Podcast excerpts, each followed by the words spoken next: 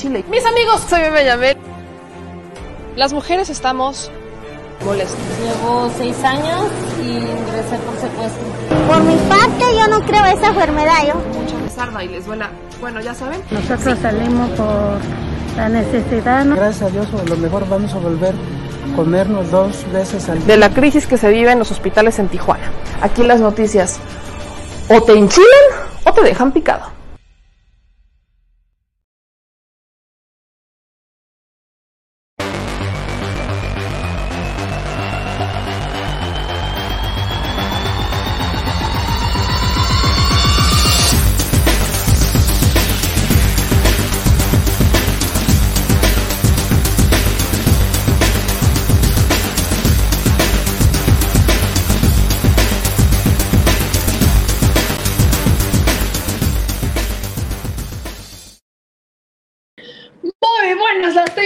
Mejores las. Está la mitad de la hamburguesita presente para decirles a ustedes todas las cosas que deben de escuchar antes de irse a dormir o si se están despertando, muy buenos días, porque luego nos ven desde Holanda o nos ven desde otro país, desde Australia y dicen, pues yo estoy empezando, yo apenas voy a empezar a trabajar y pues uno también tiene que decirles buenos días. Desde donde nos estén viendo, muy buenos días, muy buenas tardes, muy buenas noches, yo no sé, benditas redes sociales que nos permiten decirles hola desde que el lugar que ustedes nos estén Yo soy Benjamín y hoy tenemos mucha información, oigan, y es que sí se las aplicaron. Hoy hubo, hubo, perdonen, ya no sé ni qué digo, pero es que hubo aplanadora, pero también hubo primor. Sí, sí, sí, hubo aplanadora con primor o el primor aplicó aplanadora. Parece que estoy jugando y que esto es un trabalenguas, pero no, mis amigos, hubo votación en el Senado que amplía por dos años más la gestión de Arturo Saldívar, el ministro presidente de la Suprema Corte de Justicia de la Nación. O sea, él va a terminar cuando termine el presidente López Obrador. Eso es algo que se aprobó, mis amigos, y que no estaba en el plan. Por eso les digo que les, se las aplicaron a la oposición. Hubo por ahí, dicen los del PRIAN, que fue al vaso, están muy molestos. De por sí, la reforma que hoy están aprobando es polémica, muy polémica, porque esta reforma, pues sí, también le da apertura para que se investiguen a los jueces. ¡Qué bonito! Obviamente, los panistas están trepados de una lámpara porque son los que los amparan, ¿verdad? Y los prianistas, bueno, el PRI no, estoy sorprendida por eso, fíjense, como que siento que el PRI está aplicando la misma estrategia toda la vida de que cuando van a estar en campaña les da por hacer las cosas bien, nada más, cuando están en campaña. Todo lo demás que hacen es un desmadre, pero cuando están en campaña les da por aprobar las cosas, por detener a sus compadres y todo con tal de decir, vean, estamos trabajando, que vean, no somos babosos. Podremos no saber in bien inglés con el infrastructure, pero de que aprobamos, aprobamos. Todo por los mexicanos, claro, por supuesto. También, mis amigos, vamos a hablar de esta. Eh, pues es que sí, es, es, es, una controversia como con la reinota. ¿Ustedes no, se acuerdan quién es la reinota? La reinota es esta chica que en la manifestación, no la última, ¿verdad? Porque cuando fue lo de Félix Salgado Vázquez, donde se volvieron a manifestar y etcétera, como 500 veces. Pero en la manifestación del 8 de marzo, una chica este, de cabello azul agarró una de estas bombas de gas pimienta que habían aventado desde el lado de los policías hacia el lado de los manifestantes y agarra y la avienta. Ustedes no están para saberlo, pero yo sí para contárselo. Yo estaba como unos cuantos metros de esa. Entonces agarra la bomba y la avienta y se la regresa a los policías. Me tocó perfecto el momento, literalmente les voy yo estaba aquí y la reinota estaba acá. Así fue. Ella salió corriendo, avienta la bomba, cae en el piso, la reinota estaba corriendo, luego se regresa, la agarra y se las avienta a los policías. No me lo contaron, yo lo vi para ese chiste, pero esa anécdota. Y eso, mis amigos, pues de por sí ya se volvió famosa, ¿no? Como que se volvió un estandarte para muchas en ese momento. Yo no lo comparto, pero así fue. Y ahora resulta que la buscaron algunas personas de Morena. No la buscó el partido y no la buscaron tampoco los de Morena, la buscaron dos personas de una agencia o una persona, tengo entendido, de una agencia para eh, que había contratado, que estaba trabajando para algunos de Morena para realizar un spot de campaña. Ella se negó, se lo adjudican a Morena, pero les voy a platicar qué es. Por ahí me decían es que es mentira. Bueno, amigos, ¿qué me dirían si yo les digo que a mí me buscaron los del PAN? Alguien del PAN me buscó para que le hiciera campaña. Así las cosas, no es imposible que a mí me busquen los del PAN para hacerles campaña, nada más. Ah, nada más con las las. Imagínense de que estamos hablando del PAN, del Partido Acción Nacional, que a mí alguien me busque, imagínense. Imagínense, mis amigos, de qué estamos hablando. Así que no es imposible, pero les voy a explicar un poquito del tema. Y tenemos entrevista hoy con Pepe Reveles, este periodista que nos va a clarificar muchas cosas sobre el caso Vallarta, pero también sobre el tema de las autodefensas y de los menores, los niños que están siendo reclutados por las autodefensas en estados como Guerrero, Michoacán o Chiapas. Así que hoy tenemos mucha información y tenemos también que hacer, creo que tenemos, señor productor, si usted me está escuchando por ahí en el más allá, tenemos que escuchar y tenemos que hacer como un intro nuevo, recuérdeme para mandarlo a hacer y para pedirlo, para la superproducción que tenemos aquí de dos personas, este, en el que hablemos un intro sobre los ridículos de los candidatos ¿no? Los ridiculasis, o no sé, hay que, a ustedes amigos, díganme cómo le pondremos esa sección, porque se va a volver una gustada sección. Hoy tenemos ridículos de candidatos, y en TikTok, evidentemente, y aparte tenemos a un gobernador que se pasó por el arco de Triumphation la veda electoral, sí, ustedes saben de quién hablo, ¿verdad? Exactamente. Así que mis amigos, compártanle, es importante que nos ayuden a compartir la transmisión, que se conecten, que lo compartan, que comenten, que reaccionen. Ya veo 370 reacciones en Facebook. Gracias a los que están reaccionando. También veo que ya están empezando, ya somos para, ya vamos para 2000 personas entre todas nuestras plataformas, los dos canales de YouTube el de la neta noticias y el de Meme Yamel. Y también, mis amigos, ya estamos en Facebook. Así que gracias, gracias, gracias. Suscríbanse, activen la campanita y por favor, cáiganse. Otra cosa que también ya a lo largo vamos a ir informándoles sobre este Banamex, se los digo porque nosotros, una parte de nosotros, este, una parte de las donaciones que nos llegan son a través de esta tarjeta, es una tarjeta Banamex. Nunca le puse que hicieran los donativos a través de Oxxo. Algo en mí decía que no lo hiciéramos y miren, tuve razón.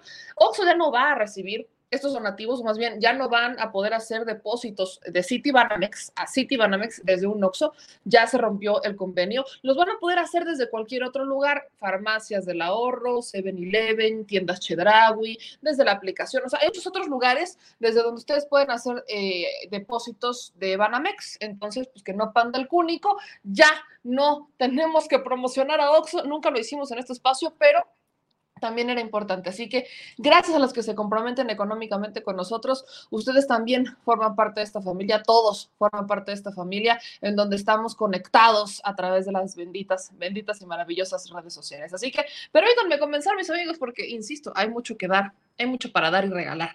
Quiero empezar con esta sección, con esta sección de los ridículos de los candidatos.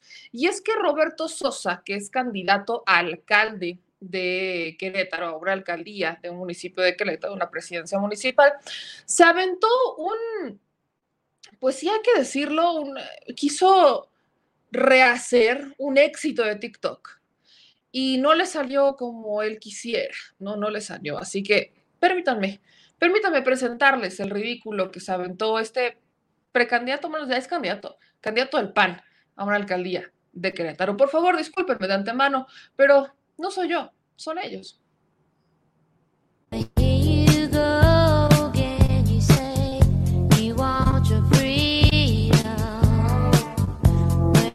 Le quito el lado, ¿no? Porque pues por derechos, pero ahí están los candidatos del Partido Acción Nacional, ¿no? Nada más.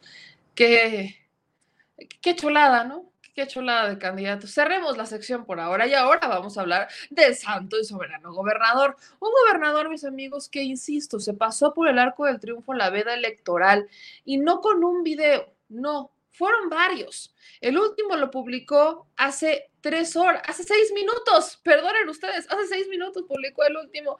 Miren nada más, eh, yo no sé quién le está diciendo a Enrique claro que puede hacer este tipo de publicidad, no debería. Ahora va a salir con que él nada más está turisteando por Guadalajara, por Jalisco, y pues es que se grabó para saludar a la banda y de paso contarles lo que está haciendo. Eh, yo no sé en dónde está el INE en estos momentos, pero miren, ¿no? Hace seis minutos, hace seis minutos, Enrique Alfaro publica este video. Poder verla terminada como parte de la apuesta que hicimos desde que era... Lo voy a poner desde el principio. Finalmente puedo venir a este lugar espectacular que se va a convertir sin duda en uno de los íconos de Guadalajara, con mi amigo Sergio Garbal, un gran artista que ha logrado un proyecto espectacular, Las Tres Gracias, eh, un proyecto escultórico que tardó tiempo porque como los grandes artistas son muy cuidadosos de los detalles, sabía, estoy seguro Sergio, la trascendencia que iba a tener esta obra. Y para mí es un gran orgullo el poder verla terminada como parte de la apuesta que hicimos desde que era presidente de Guadalajara eh, y ahora como gobernador ver concluido este proyecto, pues es de verdad motivo de orgullo, de alegría. Las tres gracias. Alfaro, las tres gracias le ganaron, pero no solo fueron las tres gracias, también fue una escuela, una escuela en Ixtlahuacán del Río. No me creen, bien nada más, también, también ahí decidió que era buena idea hacer publicidad. Bueno, seguimos en Ixtlahuacán del Río, venimos a la escuela Manuel López Cotilla, en donde estuve hace ya, pues qué será, año y medio, un poquito más. Eh, aquí tuvimos un evento muy grande hoy, por las restricciones eh, en el tema electoral, pues estamos solo aquí con el presidente municipal, pero venimos a supervisar los trabajos de la segunda etapa, ya terminamos la primera, eh, todo esto estaba destruido, hecho pedazos en pésimas condiciones, se renovaron, eh, se renovó todo este módulo de aulas, los baños, el equipamiento eléctrico, por supuesto los techos, y los invito para que vean cómo vamos ya eh, con la segunda etapa, que es lo que venimos a supervisar. Enrique este Alfaro acaba de decir en ese video que por la veda electoral no hizo más, no invitó más gente. No, ojo, alguien explíquele a Enrique Alfaro qué es la veda electoral y qué significa. Alguien, por favor, explíquele qué significa la veda electoral. Significa que no puede hacer exactamente eso que está haciendo. No importa con cuántas personas, dos, una, 350, no, no importa la cantidad de personas que lo acompañen, no puede promocionar ni hablar de estos, pero no puede hacer videos, no puede mostrar, no puede hablar como, ay, es que miren, nosotros prometimos cuando era alcalde que íbamos a hacer esto y entonces ha pasado mucho tiempo y lo cumplimos. No, señores, eso no se puede hacer. Lo puede mencionar en tweets, puede agradecer quizás, ¿no? Podría agradecer quizás a algunas personas, podría decir, eh, estamos con algunas personas en tal lugar, venimos y listo, pero no hacer un tour por la zona, eso no debería de estar pasando. También, por si esto fuera poco, se fue a un centro de salud, se fue a un centro de salud en Ixtlahuacán del Río y también habló del tema. Miren el recorrido para ver cómo va este proyecto tan importante de renovación del Centro de Salud Isla Bocán del Río. Eh, la obra se había terminado ya al 100%, pero nos hacía falta el equipamiento. Eh, ya prácticamente está todo aquí, ya vemos las nuevas camas, estamos en el área de urgencias. Eh, nos hacen falta algún par de cosas, cositas que tenemos que resolver en los siguientes 15 días. Esa es la instrucción que le estoy dando al secretario de Salud para ya tener completo el equipamiento de este lugar que quedó eh, de verdad espectacular. Vamos caminando y yo no le voy a seguir, pero como puede ver, se fue también a promocionar las carreteras en Extlahuacán del Río, también se fue desde el CECITE, Jalisco, en Cuquío, también estuvo en las calles empedradas de Cuquío, eh, carreteras y libramiento de Cuquío, en el Instituto del Chile en Yagualiaca, en Yagualica, perdonen ustedes, también se fue al pozo de agua en la comunidad de Loma Bonita, en la misma entidad, luego en la planta de tratamiento de aguas residuales, desde un centro de salud también, en una de las escuelas más importantes y bonitas de Jalisco, dice también. Otra carretera en una escuela también, por si no están viendo, ya van varios videos, ¿no? Van varios videos que está haciendo Alfaro. Otro, em, se fue a jugar fútbol también, el señor se fue a jugar fútbol en carreteras de Cañada de Obregón, en las valles de Valle en las calles de Valle de Guadalupe, en una unidad deportiva de Aragón, hombre, e, en la primaria del Valle de Guadalupe, este fue a San Juan de los Lagos, también hermoso lugar, y así empezó a promocionar su recorrido por Jalisco. Eso hizo pero ojo, no, no fuera el presidente Andrés Manuel López Obrador porque estaremos pegando el grito en el cielo, el INE estaría emitiendo alguna recomendación, muy probablemente estarían obligando al presidente López Obrador a que se quedara en su casa, etcétera. Y lo pongo en este sentido. ¿Qué hizo el presidente Andrés Manuel López Obrador el fin de semana pasado? Se escapó. Se escapó de Palacio Nacional, se fue de furtivo, se fue de furtivo a Puebla a conmemorar, a honrar a Zapata. Fue a honrar a Zapata a Izúcar de Matamoros. También pasó. Solo subió dos videos. Uno en donde habla sobre por qué honrar a Zapata. Otro en donde fue un restaurante en Izúcar de Matamoros. Y el último, regresando a Palacio Nacional, entrando a Palacio Nacional. Son los únicos tres videos que subió. Habló que fue a supervisar también algunas cosas, pero no hizo evento, no hizo video, no, no, nada en realidad, solo fue y listo. Y ya, son los únicos videos que subió. En las mañaneras, ¿qué hace el presidente? Pues en las mañaneras el presidente habla, no muestran videos, solamente hablan, no hay imagen. Y eso de, eso se trata la veda electoral, que no se hagan estos videos y que si se va a informar a la gente sea solamente con un tono informativo. Aquí el gobernador está hablando de resultados. Se supone que no se puede hacer eso no se puede hablar de los resultados del gobierno durante este tiempo para no incidir en la votación. ¿Qué es este análisis? Hay que ser muy puntuales. Alfaro se cree Andrés Manuel López Obrador. No es la primera vez que lo decimos, ya van varias que mencionamos justamente esto. Alfaro se cree Andrés Manuel López Obrador erróneamente, porque ni a los talones le llega, porque no tiene esa calidad humana con la gente, nos queda perfectamente claro, es muy lejano a la gente. En algún momento Alfaro y Andrés Manuel López Obrador fueron cercanos, cuando ambos estaban en convergencia, ¿no? Eh, eso fue, eran cercanos, fueron cercanos. Eh, hay un resentimiento, dicen por ahí, porque Enrique Alfaro en algún momento era uno de los consentidos, decía de Andrés Manuel López Obrador, no sé qué tan cierto o qué tan falso sea eso, pero esa cercanía la ha puesto en jaque el propio gobernador, porque no tendría que ser del mismo partido, el respeto existe. Lamentablemente, insiste en hacer las mismas cosas que hace el presidente López Obrador. ¿Por qué? Porque es el único gobernador que tiene movimiento ciudadano y es el único referente que tiene ese partido. Nada más. Nada más. No hay alguien más, no hay una figura de poder a la que se pueda aferrar Movimiento Ciudadano. Movimiento Ciudadano la ha regado con muchos candidatos, han tenido que bajar a varios candidatos por, acusaciones que han terminado en denuncias y que derivaron en detenciones, no nada más señalamientos, sino que hay y hubo detenciones en al menos un caso en Puebla. Tuvieron que bajar a otro candidato en Puebla también, no sé si no sé si se los mencioné, otro también señalado por acoso, también de Movimiento Ciudadano, expriista, expanistas y demás. Y ese, eso que están haciendo, lamentablemente, le está costando. La campaña que está ocurriendo en el norte del país, quizás es la única campaña que vale la pena mencionar, porque los demás cantos del Movimiento Ciudadano no valen. Ahí tienen al Choco Crispis. El Choco Crispis, eh, en su debate aquí en la, en la Diputación, estaba diciendo, ¿no? Que no hacía nada el gobierno federal para resolver la pandemia. Y digo, bueno, él se comprometió que le iba a resolver en ocho semanas con ex secretarios de salud y pues no más no vimos claro, ¿eh? Ya pasaron las semanas y las semanas y las semanas y las semanas y pues el señor no resolvió ni nada, nada, ni en lo más mínimo. Su libro no sirvió, pero ni para una breve guía de cómo resolver una pandemia, no sirve para nada. Y todavía se quejan de que el gobierno no los tomara en cuenta. ¿Cómo madre los vamos a tomar en cuenta? De verdad, Movimiento Ciudadano es lo mejor que tienes. Samuel García, la campaña de Samuel García no la hace Samuel, la hace su esposa. Mejor lo hubieran puesto ella de candidata. Al menos es un poquito más honesta que Samuel. Mínimo, así a estas vamos, si querían gente honesta, pues mejor hubieran puesto a Mariana de candidata que a Samuel para gobernadora. hablaríamos de algo un poquito más honesto, pero no, no, definitivamente no. Y ahora se venden como la pareja perfecta y los couple goals, ¿no? Felicidades, los felicito, pero neta, Colosio haciendo campaña con el nombre de su papá.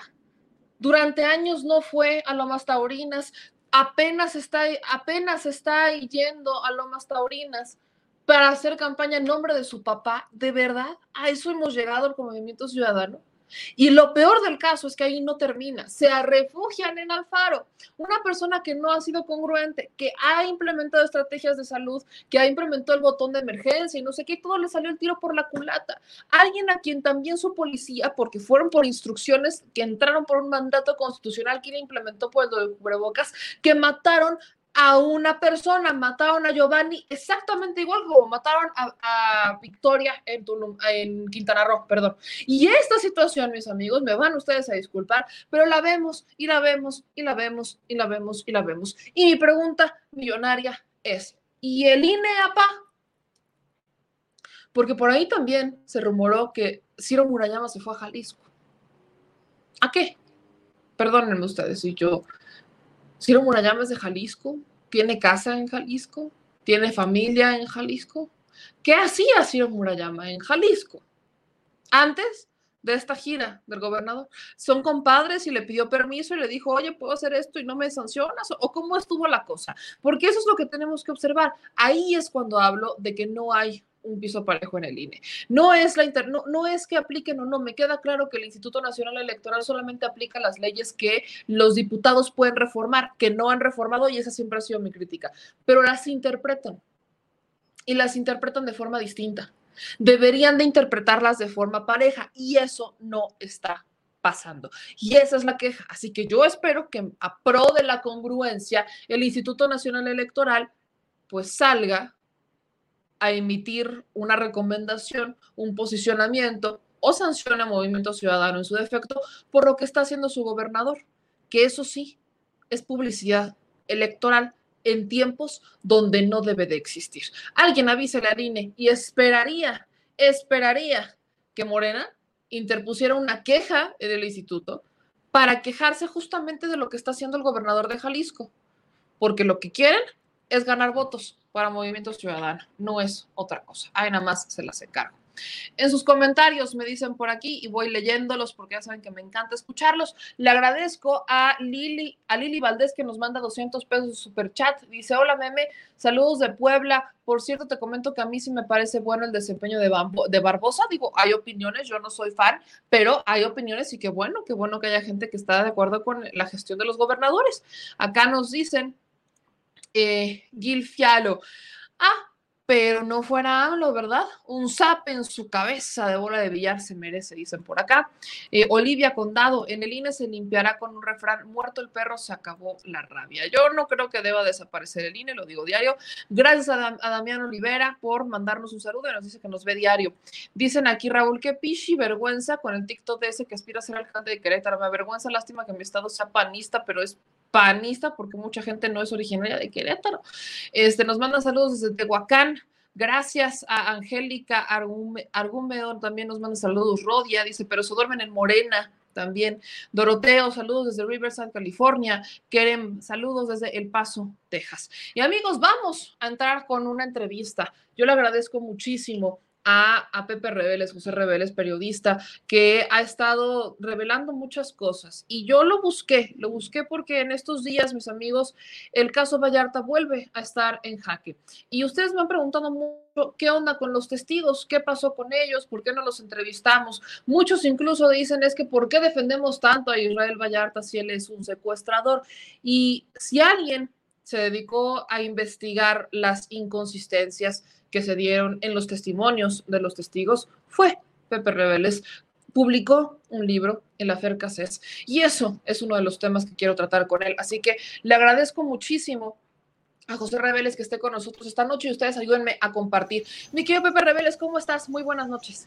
Muy buenas noches, eh, gusto en saludarte y saludos a tu auditorio.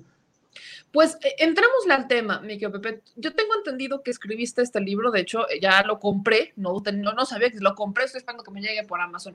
Pero leí, escuché varias entrevistas que diste en ese momento en Rompeviento y demás, y escuchaba como decías que había varias inconsistencias en las declaraciones de un Ezequiel Elizalde y que lamentablemente pues e, eso es lo que desestimaría el caso. Hoy, después de 15 años, la Comisión Nacional de Derechos Humanos emitió una recomendación en pro de Israel Vallarta. Así que, ¿cómo viste tú? ¿Tú tuviste acceso a la carpeta de investigación, a las declaraciones en ese momento?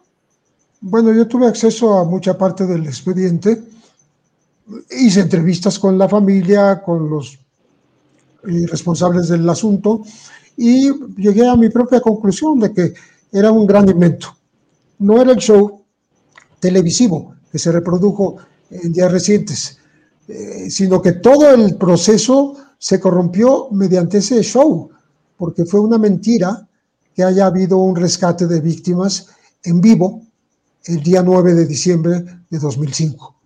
Eh, Israel Vallarta y Florence Cassés fueron capturados el 8 de diciembre y los tuvieron toda la noche ahí en una camioneta y en unos separos a, a, Florencia en una camioneta, a Israel en unos separos, ahí frente al Monumento a la Revolución, eh, un local de la PGR entonces. Y eh, desde ahí empezaron las torturas para Israel, que no han cesado. Todavía este diciembre, después de que le dio COVID, lo trasladaron a, a una cárcel de Michoacán y ahí le dieron un paseo curioso de siete horas para presionarlo para que no estuviera ya dando lata, ¿no? Porque eh, les parece que les da lata porque tiene 15 años sin sentencia y está exigiendo que ya, ya se le declare culpable o inocente, ¿no? Eh, ya de hecho, eh, la Secretaría de Gobernación está haciendo una propuesta para poderlo sacar de la cárcel por desvanecimiento de datos, así se llama. No, no estamos hablando de un desistimiento, que es lo que para mí sería lo adecuado, la fiscalía debería decir, me desisto de la acusación porque todas las pruebas que encontré son falsas, todo fue inventado. Hay un libro que no es el mío, que es el de Emmanuel Stills, una periodista eh, de Bélgica de habla francesa, que eh, escribió un libro que se llama El Teatro del Engaño, en donde demuestra la no existencia de la banda del Zodíaco. Nadie jamás había oído hablar de esa banda ahí se inventó y, fue como eh, se montó el show para darle, eh, digamos, hacer propaganda eh, de, los gobiernos, primero del panista Vicente Fox y después de Felipe Calderón, de que todo, toda captura que tuviera que ver con secuestradores, pues era un triunfo de la política gubernamental. Entonces, en esa en ese afán hubo muchas víctimas inocentes. Hay mucha gente que está en la cárcel porque le inventaron los delitos y sigue en la cárcel sin poder salir.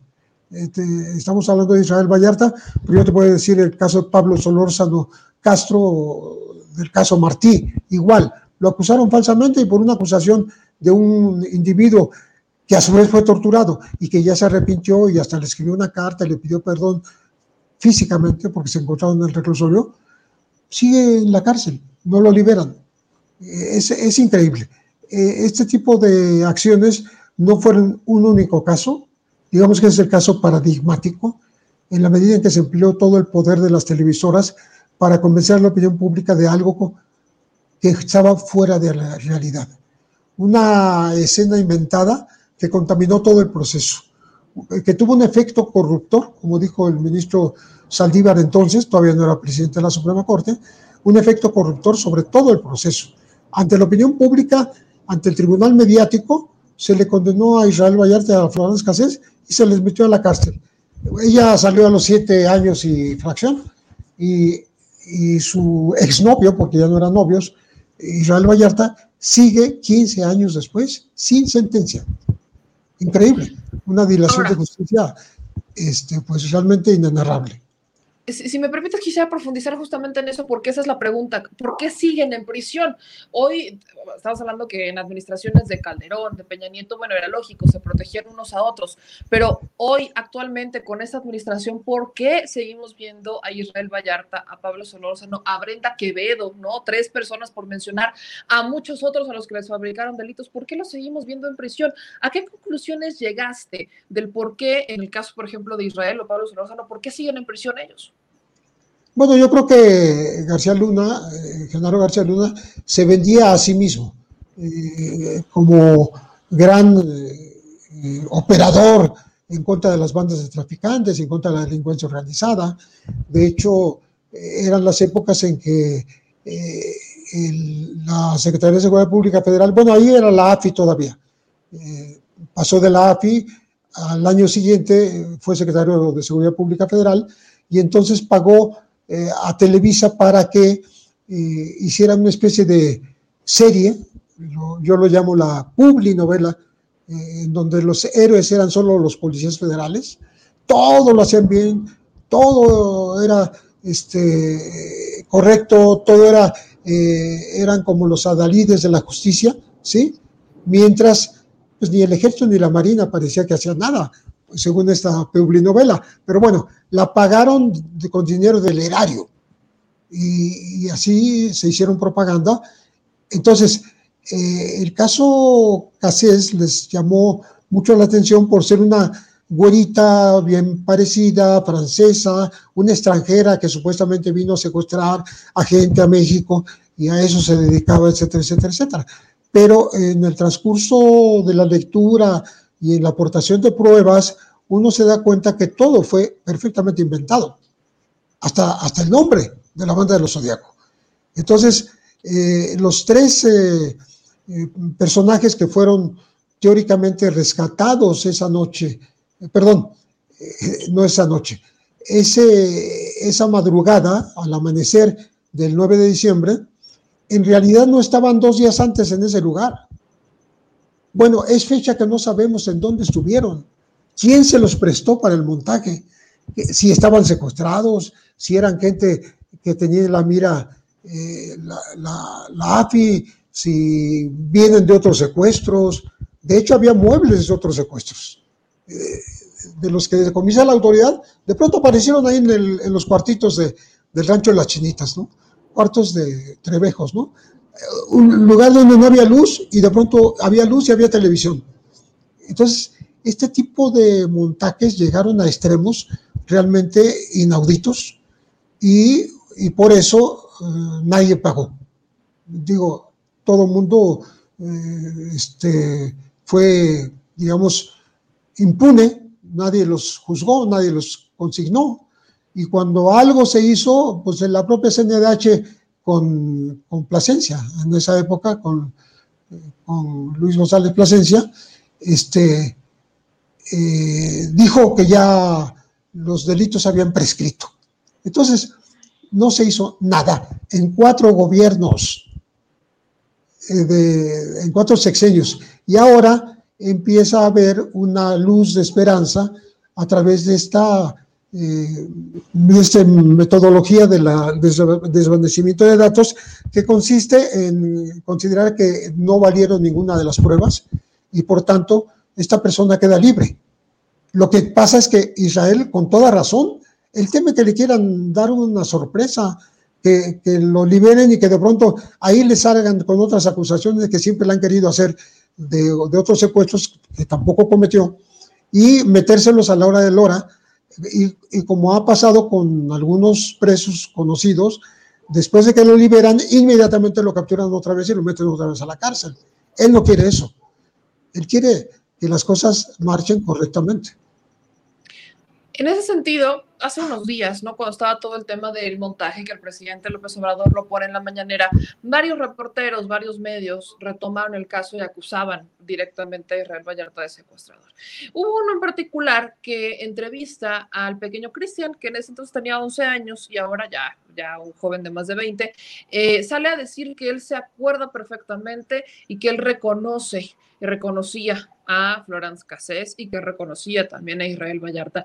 Yo en ese momento busqué en las entrevistas y yo no vi que ni Ezequiel Elizalde ni Cristina hablaran sobre Israel Vallarta, hablaban solamente de Florence Cassés. Y hubo incongruencias, ¿no? En este momento, en esos ayeres decían que estuvieron secuestrados 65 días, Ezequiel Elizalde decía que estuvo secuestrado 65 días, y ahora Cristian decía que él estuvo secuestrado 52 días, y hablaban exactamente del mismo, que todavía tenían estas marcas de la, de la jeringa, ¿no? donde se supone que les iban, les habían inyectado para amputarles el dedo. Yo no sé por qué dura 15 años, 15 años dura la, la marca de una inyección, no Sí, sabía. eso, eso lo hizo Ezequiel.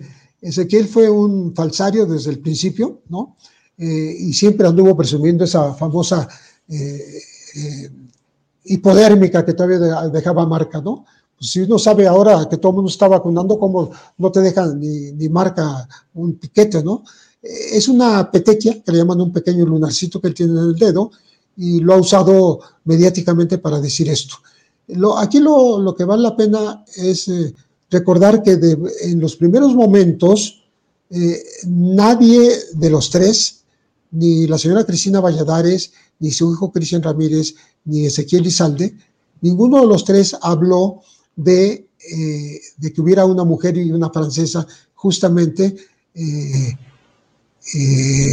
entre los secuestradores o entre los vigilantes o entre quienes hacían las llamadas de rescate o entre quienes los cuidaban o los alimentaban. De hecho, y ahora que estoy viendo la imagen de Denise, fue después de la entrevista que eh, hizo en febrero de 2006, Denise justamente, ahí está Genaro García Luna, admitiendo, admitiendo que sí, que fue pues una recreación televisiva eh, a petición de los medios, cosa que es una mentira. Eh, ellos le avisaron a los medios en la madrugada para que fueran, porque sabían lo que iban a hacer. Y eh, según esto, eh, pues er- era al servicio de los medios. Yo nunca, yo no sabía que las policías estuvieran al servicio de los, de los medios de comunicación, pero en fin, eso fue lo que él dijo. Y la verdad es que a partir de esa fecha, a partir de febrero de 2006, se incrementó la presión contra Florence y contra Israel. Pasaron casi cuatro años, tres años y medio pasaditos, y todavía no había alguien más como parte de la banda, de la supuesta banda de los Zodíaco. De tal manera que ni siquiera se les podía acusar de delincuencia organizada, porque la ley de delincuencia organizada habla de, de tres o más personas que se, eh, que se ponen de acuerdo para delinquir. Y aquí no había más que dos, ¿no? Entonces ya empezaron a capturar gente, eh, a, a David Orozco, que terminó eh, siendo obligado a declarar, lo golpearon terriblemente, murió en la cárcel, siendo inocente porque nunca se le sentenció. Y a quien no se le sentencia, pues es inocente. Este, ¿Cómo capturaron a, la familia Vallarta? Eh, Hay tres Vallartas que fueron capturados, hermanos. eh, uno es Israel, otro es René, otro es Mario. Hay tres sobrinos, Cortés Vallarta, que también fueron encerrados. Dos de ellos ya están libres, pero queda uno en prisión. Es decir, hay tres Vallartas fuera y tres Vallartas dentro. Eh, y parece que nada más se habla de Israel, cuando toda la familia ha sufrido este acoso, pues acoso de la propia eh, autoridad, ¿no? Que pareciera eh, querer hundirlos a como diera lugar, sin que haya las, las evidencias, sin que haya las pruebas, y es por eso que ahorita Gobernación está proponiendo el desvanecimiento de datos, porque es posible, porque es posible comprobar que las pruebas son totalmente inútiles, ¿no? Y ellos tendrían que, este, salir libres. Perdón, nada más decir, ni siquiera sabemos dónde estuvieron secuestrados, si es que estuvieron secuestrados todos los días que dicen, Ezequiel, Cristian y la señora Cristina Valladares, porque tres días antes no estaban en el rancho de las chinitas. De hecho, un día antes no estaban. Pero bueno, tres días antes, ¿por qué? Porque hay fotos que tomaron los agentes de la AFI adentro del rancho. Yo tengo copia de esas fotos. ¿Cómo se van a entrar a un lugar donde hay secuestrados, toman fotos y no se dan cuenta que están los secuestrados? Fue una ¿Y se gran farsa. Ahí justamente entra, la dinámica de por qué sí entraron y estaba, había gente, pues, ¿por qué no lo sacaron en ese momento? No, todo lo hicieron con este montaje. Y ya para terminar este tema e ir al siguiente, ya que tuviste el expediente, que estuviste mucho más cerca al, al, tema en ese momento, ¿por qué Israel Vallarta? ¿Por qué los Vallarta? ¿Por qué ensayarse con ellos? ¿Por qué los Vallarta? ¿Por qué en el caso de Pablo Solórzano? ¿Por qué Pablo Solórzano? ¿A quién, ahora sí, a, quién molestaron? ¿A quién hicieron enojar? Eh, ¿Quién, ¿Quién es el interés? ¿Cuál es el interés, además, obviamente, del que tenía Genaro García Luna, de que fueran ellos? Bueno, en el caso de Pablo Solórzano, porque primero le hicieron una extorsión, unos agentes que lo amenazaron con hundirlo en la cárcel si no les daba 500 mil pesos. Él no se los dio, por cierto, el, ex, agente de, policial de la Ciudad de México llegó a ser guardaespaldas de don Bernardo Batis, el procurador, y bueno, sin deberla ni temerla, lo metieron a la cárcel con un apodo que en, su vida había escuchado, el gallo, el famoso gallo, este, y ahí sigue en la cárcel, sin pruebas, ¿no?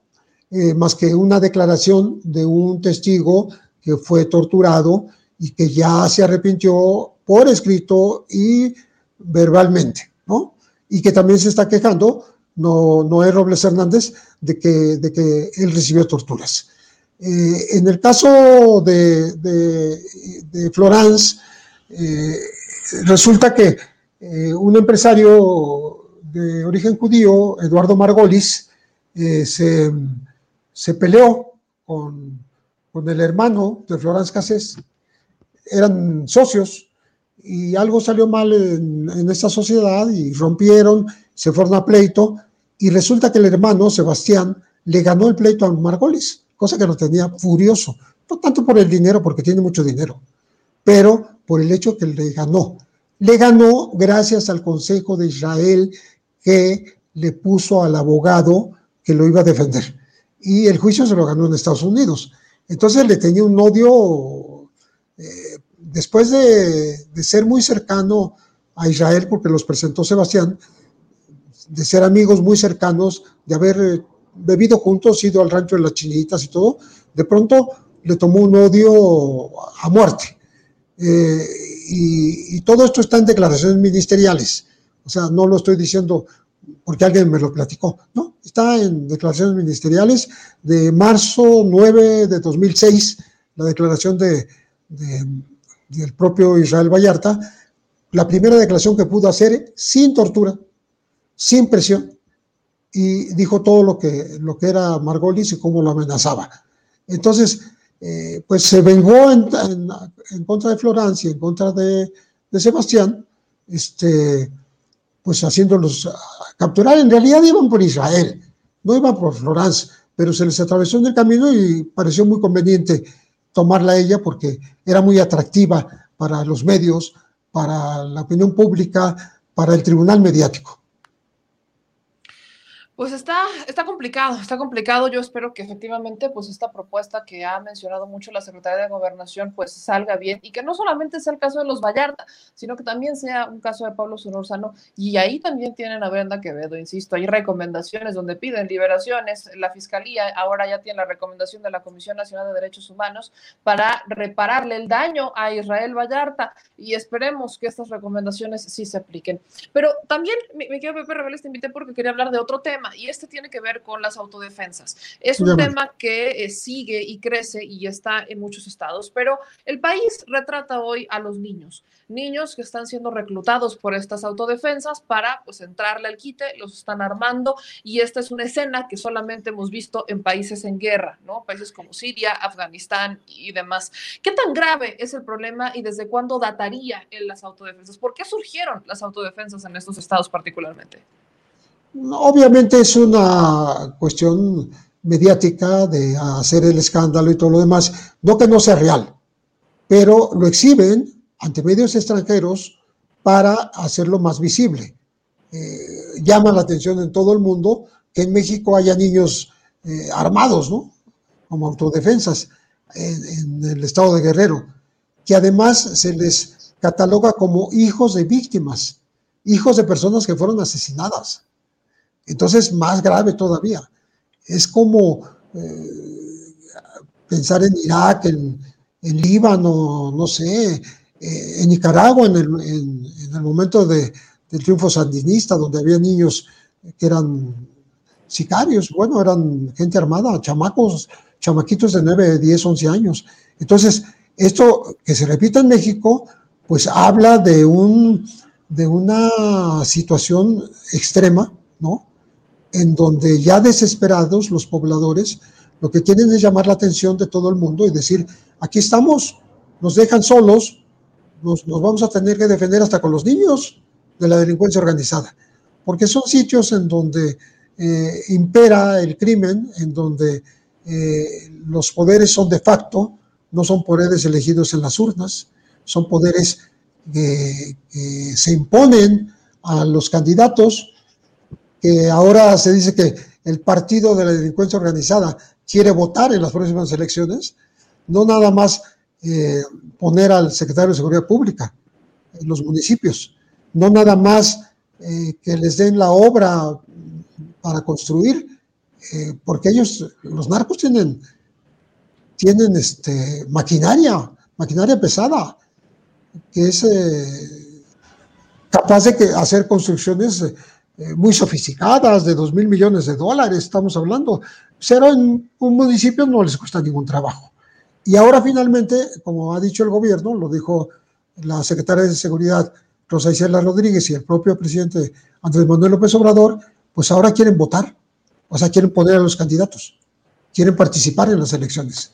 De esto habló en su momento la periodista asesinada Miroslava Brecht en Chihuahua, donde los Salazar, o sea, capos de capos en ese lugar, gente del cártel de Sinaloa, impuso su ley y ya estaba en el paso avanzado de poner a sus parientes en puestos públicos, o sea, no, no a personas ajenas, no, a sus propios eh, familiares, los capos directamente poniendo a sus familiares como candidatos a las alcaldías, allá por Chinipas, por, por, este, por la Sierra Tarahumara, ¿no? Entonces, no es la primera vez que ocurre, causa mucho escándalo porque sí es muy llamativo, porque sí es de preocuparse que los niños sean utilizados de esa manera.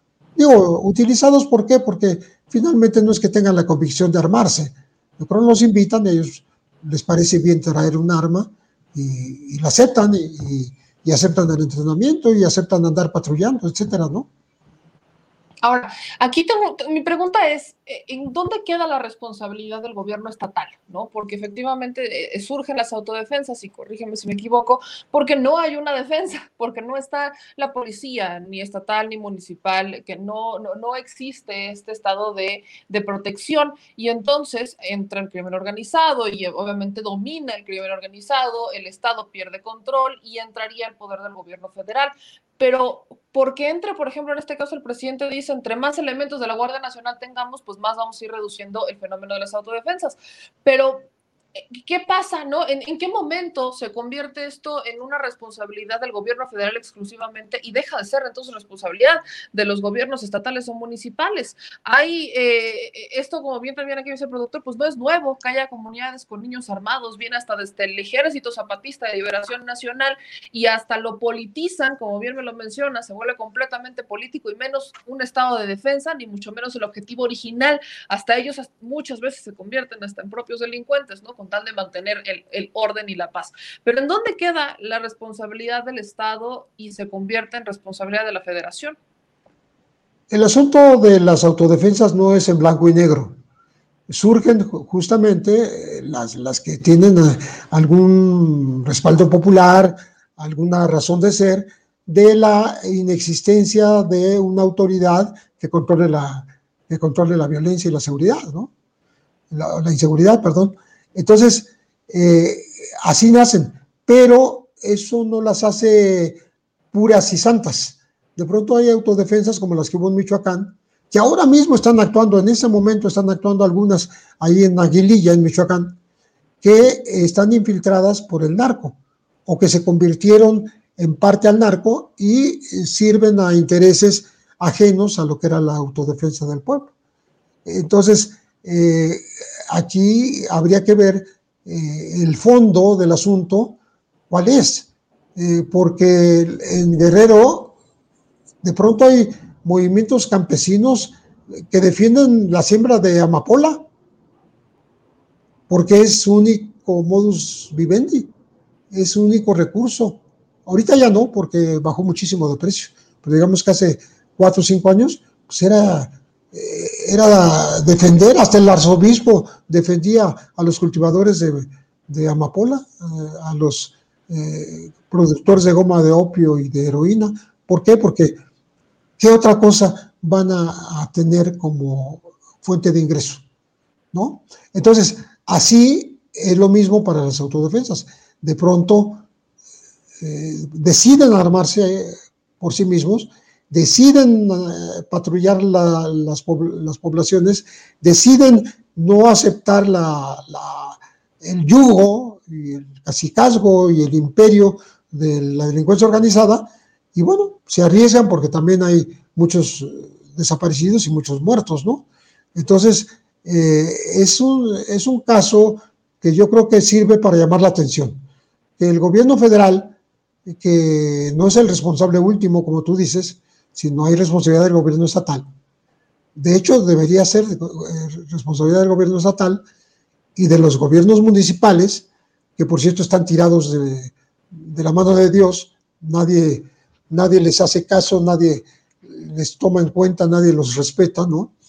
Este, eh, pues eh, habría, que, habría que poner un remedio y, ese remedio no está a la mano, porque de pronto llega la Guardia Nacional, como es el caso de Aguililla ahorita, y están resguardados, eh, porque dice el presidente que no, quiere, no están buscando la confrontación. Entonces, ¿qué están buscando? ¿Pura presencia? No, la delincuencia organizada no se va de esa manera. Tiene que haber este, una acción más allá de que no, se opte por el enfrentamiento armado en las calles, pues sí una presencia masiva que en efecto haga que se retiren de, los, de las comunidades y dejen a la gente en paz. La dejen en paz. Y en ese sentido, que la Guardia Nacional, efectivamente, el presidente ha dicho que no va a haber una guerra contra el crimen organizado y lo ha repetido en más de una ocasión, que obviamente están investigando y que van a realizar detenciones pero la, guerra, la, guerra está, eh, hay una guerra entre la sociedad, hay una guerra que se dejó, hay secuelas de una guerra y preocupa, preocupa que hay muchas personas que dicen, bueno, es que sí, la Guardia Nacional debería de actuar, otros dicen, no tiene por qué hacerlo, ellos eh, eventualmente se les está atacando eh, la economía.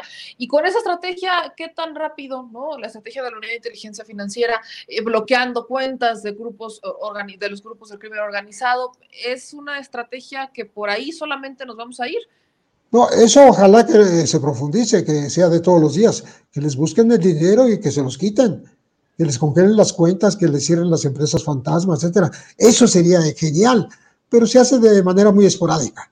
Se ha hecho contra el cártel Jalisco Nueva Generación, en dos operativos que, por cierto, inició Estados Unidos, el operativo Pitón y el operativo Agave Azul, pero no es una cosa generalizada. Ojalá fuera generalizada, porque es la única forma de disminuirle su poder. Porque con dinero, con dinero pueden hacer lo que, lo que quieran, comprar las armas que quieran, pagar los sicarios que deseen, tomar eh, eh, los vehículos que, que, les convengan, aviones, eh, vehículos terrestres, barcos, lo que sea, o fabricar sus propios monstruos, estos que hablábamos hace rato de blindaje, de blindaje hechizo, eh, digamos, los monstruos caseros estos que parecen tanques, les llaman monstruos, pero que pues están montados sobre eh, ruedas de tráiler, ¿no? Y que sirven para hacer una exhibición de fuerza y, nada más, porque ni siquiera se movilizan demasiado. Pero en fin, eh, esto es un producto envenenado de todo lo que ha ocurrido en los últimos años no es fácil echarlo para atrás. Eh, hay que ir poco a poco ahí con la estrategia que es correcta del gobierno de generar oportunidades para los muchachos en escuelas, en trabajos, eh, en eh, empleo temporal, ese tipo de ayudas, pero simultáneamente ir contra las finanzas de la, de la delincuencia organizada. Y ya por último, ya es, es, el último tema, este no lo habíamos puesto sobre la mesa, pero bueno, es, es, el tema de hoy, esta reforma que hacen en el Senado, aparte de que le dan dos años más al ministro Arturo Saldívar, se habla ya de eh, poder investigar y de darle una apertura más grande para erradicar el nepotismo y la mala práctica en los jueces. Ya es un tema porque hay oposición que está diciendo que no a la persecución de jueces ni del Poder Judicial. Y quisiera preguntarte, eh, ¿tú consideras que hay elementos suficientes como para poder investigar, sancionar y en su caso meter a la cárcel a algunos jueces en este país?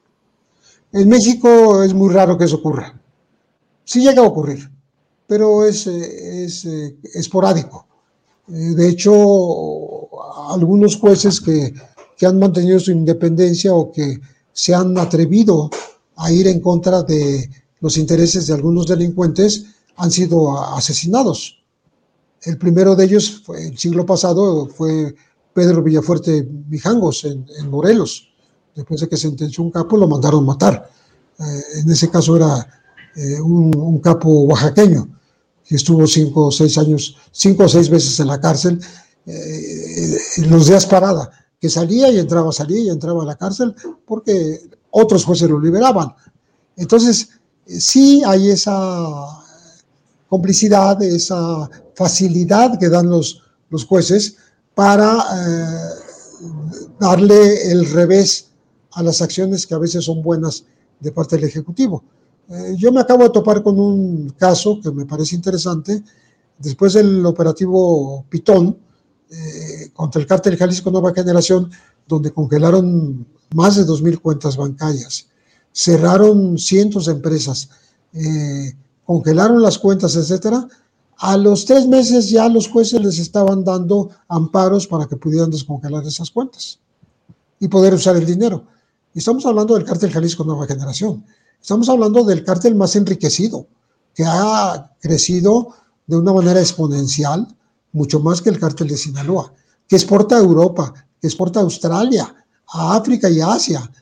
Además, ahora ya se metió también en Estados Unidos y, y, han capturado a las mujeres, sobre todo de estos, de los Queenies y, de los del cártel Jalisco, los han capturado en Uruguay, en Brasil, en Argentina.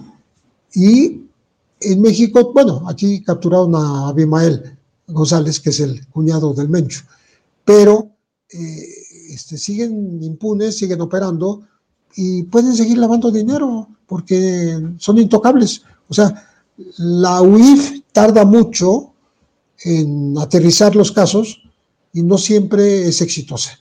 Entonces yo creo que hay que darle más fuerza, más garras, más efectividad a la unión, de, unidad de inteligencia financiera para que realmente eh, pues termine el poderío económico de estos grupos delincuenciales, que con eso se mueven, con eso es lo que se mueven. Pues mi querido Pepe Reveles, te agradezco mucho estos minutos. De verdad es un deleite poder escuchar y que la gente se quede también con estos análisis y con la experiencia que tienes y con las investigaciones que haces. Entonces, te mando un abrazo muy grande y espero que estemos en contacto próximamente. Gracias, Jamal. Muchísimo gusto saludarte. Buenas noches. Muy buenas noches. Pues ahí lo tienen, ahí lo tienen amigos. Esta es, por supuesto, eh, información que hay que compartir con todos ustedes y que hay que darle seguimiento. Por ahí me dicen, oye, ¿por qué sigues con el caso Vallarta? Bueno, por eso, amigos, porque la Comisión Nacional de Derechos Humanos, después de 15 años de no tocar el tema, de no decir absolutamente nada, le pide a la Fiscalía General de la República que le repare el daño a Vallarta. Esa es una situación importante, es una victoria importante porque se reconoce después de 15 años de que no hay pruebas, de que no hay evidencia, de que hay testigos que inventaron, de que cambiaron las declaraciones y de que exageraron muchas cosas. Ahí no, no, no hay nada. No hay nada y se está, se está solicitando su liberación. Entonces, no es nada más el montaje, es lo que sigue del montaje. Y ya vamos a entrar al tema, al tema, es que yo sé que ya están quemándose las habas, así que échenos una manita a compartir porque vamos con el tema de hoy. Como bien les dije, como bien ya lo escucharon, el Senado hoy hubo trifulca. Hoy hubo trifulca, porque ellos tenían este dictamen, ¿no? Había un dictamen para una reforma judicial. Una de las muchas reformas, es a lo que ya se nos había advertido, que no va a ser solamente una, sino que iban a darse varias reformas, varias reformas al Poder Judicial, paulatinamente, pian pianito, pian pianito. Y una de las adecuaciones que hacen, que es que se la metieron, y por ahí dicen se la metieron y doblada, disculparán ustedes el lenguaje tan florido, pero pues es que sí pasó así, es que en el dictamen no venía y a la hora de eh, casi ya entrar a la votación y entrar a la discusión del tema, la ponen y eso es ampliar la gestión del ministro Saldívar por dos años más. Esto quiere decir que terminaría su periodo al mismo tiempo que el presidente López Obrador. ¿Cuál es la finalidad de eso?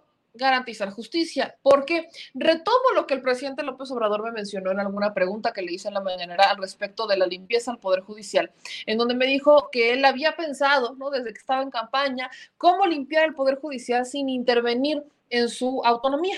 Y dijo que la única opción que él tenía, lo único que él podía hacer era poner gente poner gente que él considerara limpia para que aplicaran la misma estrategia que era en el Poder Ejecutivo, o sea, barrer las escaleras de arriba hacia abajo y eventualmente es un proceso largo, incluso me dijo que no era lo que iba a terminar en su administración, pero que es un proceso que iba a ser para largo. Y el proceso es ese, ¿no? que eventualmente se fueran sustituyendo a las personas que están por personas nuevas con limpieza, con un eh, expediente limpio, sin cola que les pisen, con valores, con compromiso, etcétera, para que ellos se encargaran ahora sí, dentro del Poder Judicial, de limpiar el Poder Judicial. Algo complicadísimo a esas alturas, porque no solamente hay nepotismo, hay corrupción y hay traiciones a la patria dentro del Poder Judicial. Les dan amparos a los narcotraficantes, nada más con eso se los digo. Y a los de cuello blanco, ¿eh? No, aquí no distinguimos narcotraficantes y delincuentes parejo. El punto de esto es que justamente por eso quieren que se quede Arturo Saldívar al no existir una garantía de cómo van a salir las próximas elecciones, porque también hay miedo, yo creo que a estas alturas sí ya no, la ven tan sencilla, aunque se ha hecho una campaña, ¿no? Porque la gente se concientice y vea la importancia de lo que son las elecciones que siguen, y aunque el nombramiento queda a disposición de los eh, senadores, la realidad también es que están buscando bloquear ciertas cosas. Y esto, mis amigos, es algo que hubiéramos visto en cualquier otra administración, seamos honestos, esto no es nuevo, ¿eh? Esta, esta, maña, esta maniobra que hicieron hoy en el Senado, es para garantizar una continuidad en el trabajo, para garantizar que la limpieza del Poder Judicial, pues al menos se pueda extender hasta que termine el presidente Andrés Manuel López Obrador porque hay una cantidad de amparos, hay una cantidad de resoluciones y el presidente solamente ha puesto a dos personas, a dos mujeres, de hecho, solamente ha puesto a dos, dos mujeres que están actualmente en, en la Suprema Corte de Justicia de la Nación, ¿no? que es Yasmín Esquivel y Margarita, Margarita Ríos Farhat, apelando a que haya más mujeres dentro de la Suprema Corte, pues sus nombramientos han sido de puras mujeres, ¿no? El proceso cuál es, el presidente propone una terna y el Senado decide, ¿no? El presidente dice, yo quiero a tal, tal, tal y tal, considero que cumplen con el perfil, decidan ustedes. Y el Senado entonces es cuando decide, ratifica, hace eh, sesiones públicas y entonces determina quién va a ser. Y así es como eligieron a Yasmín Esquivel y a Margarita Ríos Farhat, de una terna plural, pero solo han sido mujeres las que están en la terna. Y esa ha sido la instrucción del presidente, pero el ministro Arturo Saldívar ha tenido un compromiso interesante con la erradicación de estas viejas prácticas que hay en el Poder Judicial. No, no obstante, yo recordarles que había ministros que ya no están, espero que ya no se den todos los casos, pero había ministros que sus hijas eran dentistas, por ejemplo, una de ellas, y ahí estaba, en el Poder Judicial. No en balde, el Poder Judicial se ganó el título de Poder Judicial de lo familiar, porque ahí estaban los hijos, los primos, los sobrinos, los cuñados, los tíos, los primos, los nietos, todos que no deberán estar ahí, porque se supone que todo el que entra al Poder Judicial debe ser abogado, pero había dentistas, este, ortopedistas, había personas que ni siquiera habían estudiado, pasantes, y para entrar tenías que vincularte a la familia, entonces hasta parecía mafia italiana, tenías que vincularte a la familia y una vez vinculado a la familia, pues siendo nuera o siendo yerno, pues ya, pues, ahora sí que pásele, o la novia del hijo o el novio de la hija que ya está dentro de o que es hija de, ahora sí pásele con todo gusto, bienvenido sea la familia del Poder Judicial. Esa es una de las prácticas más rancias que existían, porque eso ha permitido que gente sin experiencia, que gente que no tiene la preparación, esté en puestos que determinan al final, ¿saben ustedes qué? Sí, tan pecata minuta, la justicia. Así de sencillo, que se encargan de alguna manera de garantizar justicia, desde la forma administrativa hasta la forma más literal y pura de justicia. Entonces, esta es una maniobra que efectivamente Morena se las aplicó derechita, así, sin agua va, se la aplica a la oposición. ¿Y quién creen que la respalda? El PRI.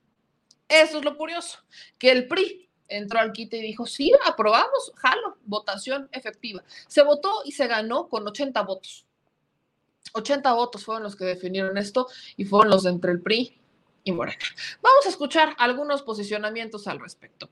Y es que quiero que vamos a ir en, un orden cronológico. Vamos a escuchar al senador Martí Batres de Morena, que él habla sobre la urgencia de esta reforma al Poder Judicial que es importante hacerlo. Urge la justicia en este país. Y de ahí, entendiendo esta dinámica, vamos a continuar con los polémicos posicionamientos. Dante Delgado, Damián Cepeda. Acuérdense, mis amigos, que en este espacio yo lo que quiero es que ustedes tengan la panorama, el panorama completo y que se genere un criterio propio. Ya incluso hay respuesta por parte del Consejo de la Judicatura Federal que se hace para atrás se hace literalmente para atrás, no mete las manos y están esperando, la oposición está urgiendo a Saldívar a que lo rechace. Está urgiendo a Saldívar a que aunque le extienden el periodo por dos años más, se eche para atrás y diga no gracias. Vamos a ver y escuchar lo que dijo Martí Batres.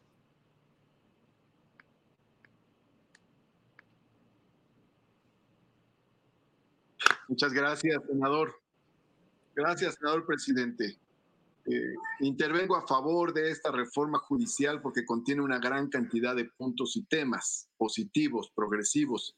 Evidentemente serán muchas, eh, serán necesarias muchas reformas judiciales más, pero esta es una reforma muy importante. Se instaura un sistema de carrera judicial. Se limita la discrecionalidad de los nombramientos de jueces y magistrados. Se erradica la costumbre de nombrar a familiares y amigos como magistrados y jueces. Y en cambio, se busca que los nombramientos se depositen en favor de quienes obtengan los resultados favorables en los concursos. Se crea la Escuela Federal de Formación Judicial, lo cual es muy importante para que tengamos jueces y magistrados con una formación distinta, ética, basada en una idea de justicia. Se fortalece el Instituto Federal de la Defensoría Pública y dentro de ese fortalecimiento se establecen los servicios de asesoría jurídica en materia de amparo familiar, que se suma a otras asesorías que brinda el Instituto Federal en el caso laboral y penal. También se fortalece a la Suprema Corte de Justicia de la Nación como tribunal constitucional de tal forma que solo conozca de amparos directos en revisión únicamente cuando impliquen un interés en materia constitucional y de derechos humanos. También, por otro lado, se establecen los plenos regionales en sustitución de los plenos de circuito. Esto va a ayudar también a fortalecer a la Corte para que no esté eh, dirimiendo asuntos de trámites internos o controversias internas, sino que pueda dedicar su esfuerzo y energía a los temas relevantes de derechos humanos y de carácter constitucional. Se transforman los tribunales unitarios de circuito, de circuito en tribunales colegiados de apelación. Se instaura un sistema de precedentes en la Suprema Corte de Justicia y por lo tanto se fortalece también y se ordena la construcción de las jurisprudencias. Por otro lado, también todas las tesis en las que se basen las resoluciones judiciales deben exponer claramente los hechos relevantes de los casos, los criterios jurídicos y los argumentos que justifiquen las decisiones que se toman. De igual manera, se establecen sanciones severas a jueces y magistrados que incurran en nepotismo, en corrupción, en sobornos. Y en este último caso, se establecen mecanismos de restitución de dichos beneficios que se hayan obtenido para sí o para una tercera persona y de tal forma que se indemnice a la hacienda pública. De igual forma, se establece un principio ordenador que impida la reproducción, de cotos y feudos corporativos alejados de las normas generales. No se trata de defender privilegios corporativos ancestrales, sino de defender la justicia. Eso es lo fundamental y esta reforma tiene esa orientación. Hay que señalar que además se combate el hostigamiento y el acoso sexual al interior del Poder Judicial y se establece la paridad de género, lo cual permitirá la incorporación masiva de mujeres a muchos espacios del Poder Judicial con las consecuentes eh, repercusiones en materia de sensibilidad frente a muchos otros temas eh, ante los cuales el Poder Judicial no ha sido sensible. Ahí están los numerosos casos de impunidad frente a feminicidios y denuncias públicas debidamente documentadas. Eh, por último. Yo pregunto, ¿alguien cree que esto está mal? seamos honestos. Señor productor, ¿tú lo escuchaste? ¿Consideras que esto está mal, que es una persecución hacia los jueces? Banda, bandita bonita, Chile familia, ¿consideran que se va a perseguir a los jueces después de esto? ¿Consideran que esta reforma no es necesaria, que es injusta, que es arbitraria, que es, es atentar contra la vida y el trabajo del Poder Judicial? Lo, lo consideran así porque hasta donde yo quedé, lo único que estamos escuchando es vamos a eliminar todas las viejas prácticas mañosas que están de la patada y que si hay algo mal se tenga que arreglar, se pueda sancionar y se reintegre lo que se tenga que reintegrar a la hacienda y entonces vamos a ir avanzando. ¿Alguien entendió algo diferente? Bueno, espero que todos, todos estemos en el mismo sentido, porque los que entendieron todo al revés fueron los del PAN. Todo lo entendieron al revés. Hagan de cuenta que les dijeron, a todos los jueces honestos los vamos a encarcelar porque pues sí, obvio, ¿no? Porque es lo que tenemos que hacer. Hagan de cuenta que entendieron que si un juez emite una sanción que sea justa, lo vamos a meter al bote y lo vamos a sancionar porque no se puede tener justicia en este país. Hagan de cuenta que eso entendieron. Y tal cual se los estoy diciendo porque les voy a poner, por ejemplo, lo que dicen los priistas. Ahí van a ver, incluso ustedes me van a disculpar de antemano, me van a disculpar de antemano, pero van a ver a Xochitl Galvez con su pancartita no son iguales, son peores. Yo eh, creo, que se, creo que se referían a ellos mismos, porque no sé a estas alturas a quién se refiere. Pero mira nada más lo que dice Julen Rementería y Xochitl Galvez, eh, donde acusan que esto fue un albazo y que esta es una reforma arbitraria y cómo se les ocurre, qué les pasa, están locos, es una persecución. Eh, por favor, pónganle atención a esta situación. Parece que estamos en, en el mundo al revés, parece que estamos en el mundo al revés. Y por eso les puse lo que se reformó, lo que dijo Martí tres, para que no queden dudas, ¿no? Como de en qué sentido estamos caminando. No más escuchen, le pongan atención y usted de antemano, discúlpeme. Sin embargo, lo que no se puede resolver, lo que no se puede dejar de lado, es los alcances de esta propuesta, que en una ley secundaria modifica un precepto establecido en la Constitución de la República. Lo que hoy vivimos es algo que francamente se podía haber como se lo hicimos ver, se podía haber resuelto simplemente a través de la discusión. Y si hubiera habido necesidad de estar cuatro, cinco, seis o diez horas, pues haber estado para que se le quitara esta parte en donde lo que suena es simplemente a una sorpresa, a un albazo. Hoy hay una absoluta inconformidad por parte de los senadores y senadoras de Acción Nacional y desde luego se explorarán todas las vías mm, jurídicas necesarias para poder acudir a los tribunales, a los que nos toquen, a los que se pueda alcanzar para evitar que esto se consume. Y algo también importante, habrá que platicarlo y difundirlo con todas aquellas personas que así lo quieran platicar con nosotros, con la oposición en general, porque hay algo que hay que destacar. En este momento estamos solamente a la mitad del proceso. Sabemos lo que pasa en Cámara de Diputados y cómo votan en Cámara de Diputados, pero por la magnitud de la reforma, el tamaño, el alcance, yo creo que es algo que va a necesariamente hacer que se, bueno, voltee hacia el tema y tengamos la oportunidad ¿Por qué no? Yo no pierdo esperanza de que simplemente esto se modifique. Eso es lo que dice el Partido Acción Nacional, ¿no? Particularmente. ¿Qué dice, por ejemplo, Movimiento Ciudadano. Dante Delgado explotó en cólera. Dante Delgado efectivamente sí explotó en cólera. Dice él que no se va a permitir la persecución de jueces y magistrados. Yo no sé en qué parte eh, habría entendido Dante Delgado que se va a perseguir y a los jueces y magistrados nada más porque sí se está hablando de un, o sea, ellos creen, y lo digo en serio, creen que como, eh, o sea, han de creer que solamente porque estamos viendo que hay, este, que, hay jueces honestos y demás, o han de creer que como es un proceso que se lleva por sí mismo, que si hay denuncias que se hagan y demás, han de creer que es tan fácil, porque pues, para ellos viene la ley. Dicen que esto se hubiera arreglado muy facilito discutiéndolo y ahí haciendo unas correcciones, pero ¿de verdad hubiera sido tan fácil? ¿De verdad hubiera sido así? Miren lo que dijo eh, Dante Delgado al respecto. Dante Delgado del Grupo Parlamentario de Movimiento Ciudadano para hablar en contra.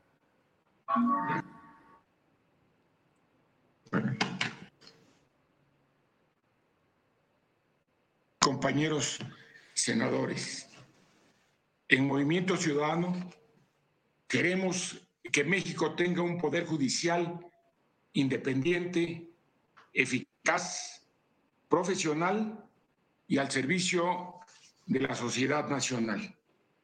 Esa debería ser la puerta por la que el Senado de la República transitara en estos momentos críticos que vive el país, momentos de concentración del poder, de abusos y arbitrariedad. No tiene ningún sentido que hoy repita lo que el presidente de la República ha expresado en contra de resoluciones de jueces y magistrados. Pero si hablamos de contrapesos y equilibrio de poderes, esta reforma, como lo fue la reforma constitucional al Poder Judicial, no abona ni contribuye a fortalecer el Estado democrático mexicano.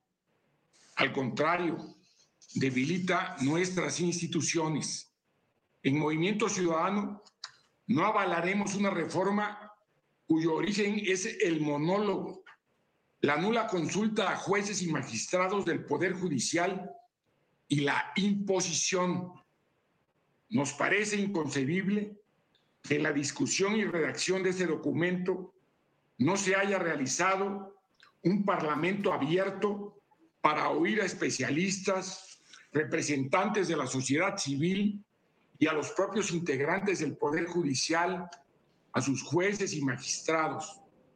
Es inconcebible que si hoy tenemos sesiones a distancia acordadas en la Junta de Coordinación Política, no se haya entendido el alcance, la disposición y el compromiso de escuchar de manera directa a los impartidores de justicia locales y federales, así como a académicos y a las diferentes organizaciones de colegios y barras de abogados.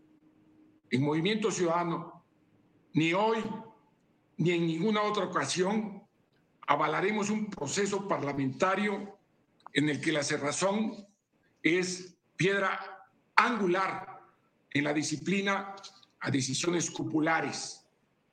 Les recuerdo la de la reforma constitucional que da origen a esta discusión y que fue hecha precisamente también sin Parlamento abierto y sin una consulta elemental, como lo hemos dicho, a jueces, magistrados, académicos y abogados postulantes. Una reforma que permite la concentración del poder en el presidente de la, de la judicatura, que lo es al propio tiempo el presidente de la Suprema Corte de Justicia de la Nación y que está soportado por consejeros aprobados por ese Senado de la República, vinculados al titular del Poder Ejecutivo, por el representante del titular del Poder Ejecutivo y por tres magistrados que representan al propio Poder Judicial. Esa concentración del poder en la figura del presidente de la Corte afecta la independencia de jueces, magistrados al interior del Poder Judicial, sobre todo, como se ha demostrado en los hechos, frente a un titular del Poder Ejecutivo que interviene en decisiones no solo borrando a las secretarías de Estado, sino queriendo intervenir de manera directa en otros poderes.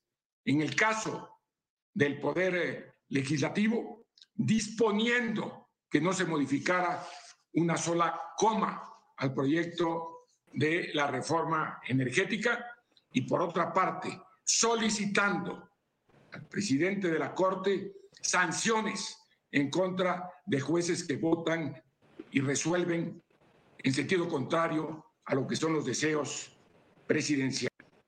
Ojo, esto no es para el juez Fierro, por ejemplo, que aprobó eh, que le dio, más bien le otorgó amparos a aquellos que buscan eh, defenderse de la reforma eléctrica y que probablemente buscarán hacerlo de reforma de hidrocarburos y que probablemente lo harán en contra de cualquier otra reforma. Si se vuelve constitucional, vaya, sabe, no, no va en contra de ellos, va en contra de si ellos aceptaron dinero para, para decidir, para que pudiera proceder ese amparo, porque eso es ilegal, por cierto.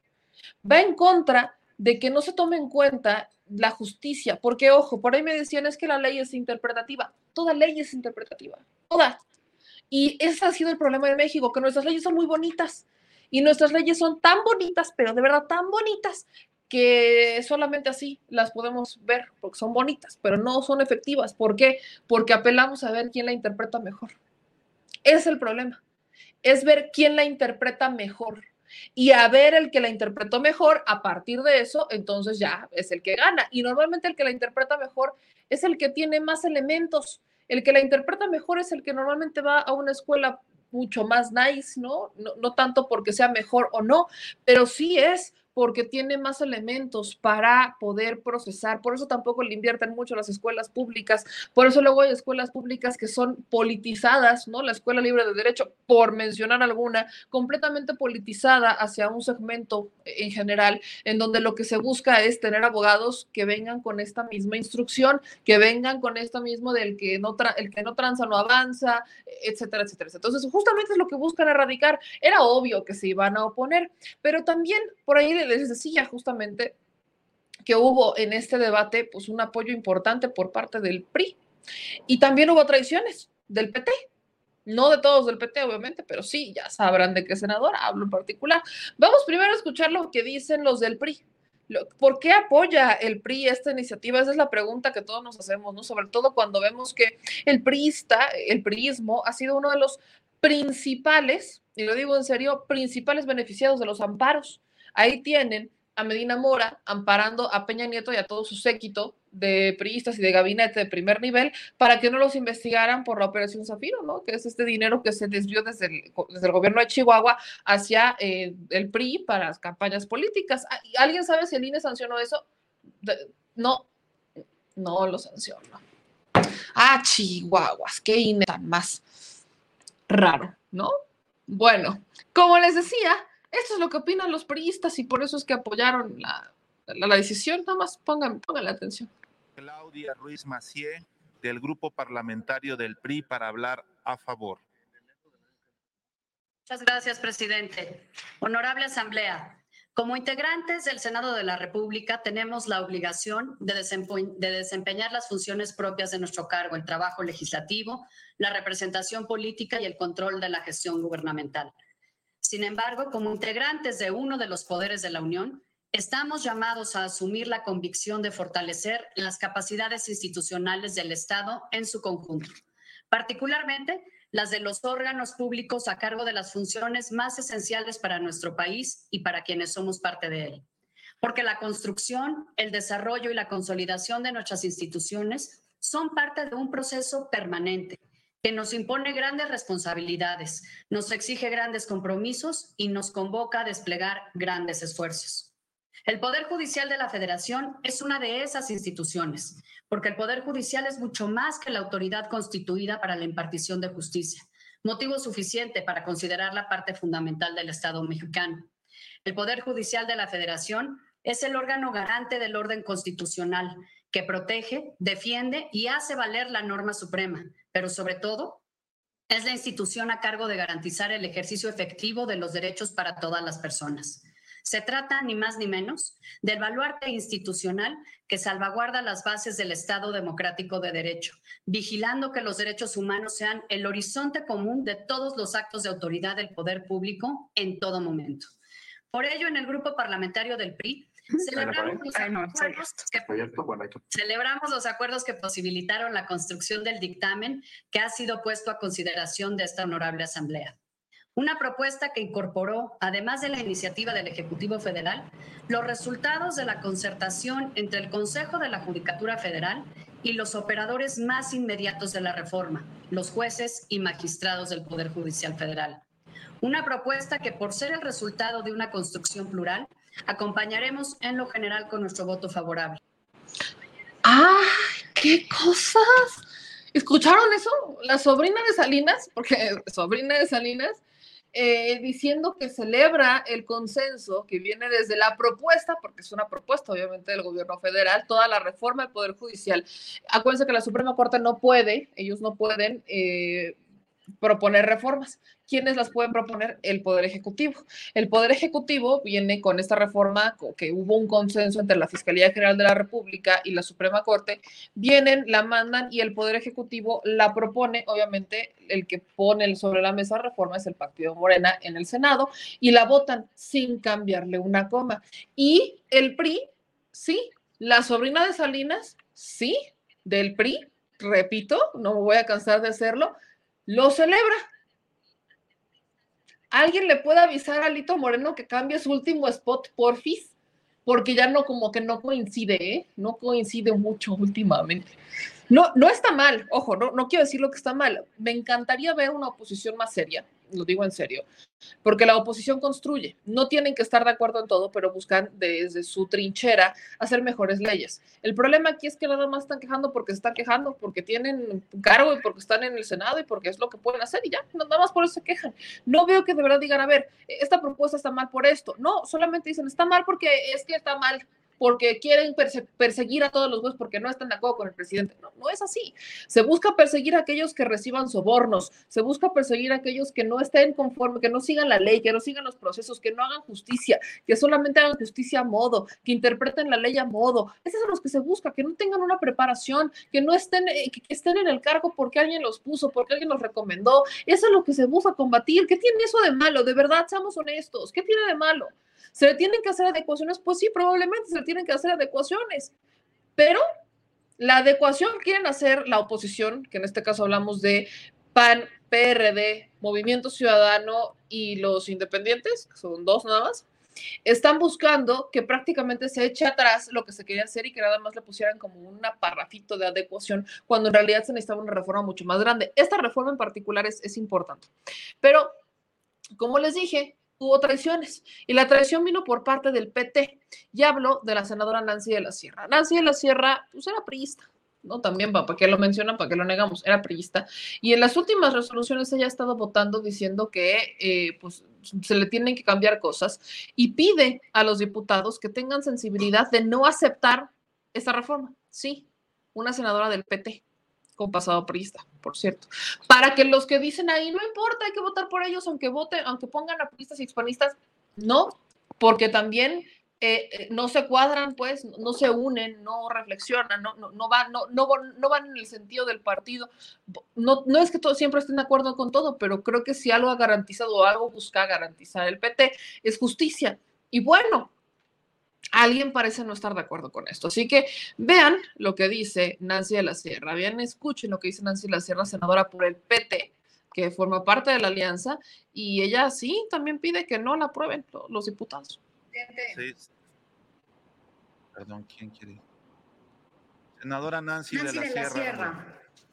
Gracias, presidente. Tengo la palabra desde antes que interviniera el senador Montreal y agradezco que me permitas el uso de la voz solo para dejar asentado en el acta el proceso parlamentario que, como bien refleja el acuerdo que hemos firmado y votado, sí se debe subir a la Gaceta, y ya lo han mencionado todas y todos, pero quiero manifestarlo verbalmente como integrante del Partido del Trabajo y de manera personal, sí conocemos el reglamento y dice que cualquier asunto que deba discutirse senadora Malú, debe estar publicado en la Gaceta.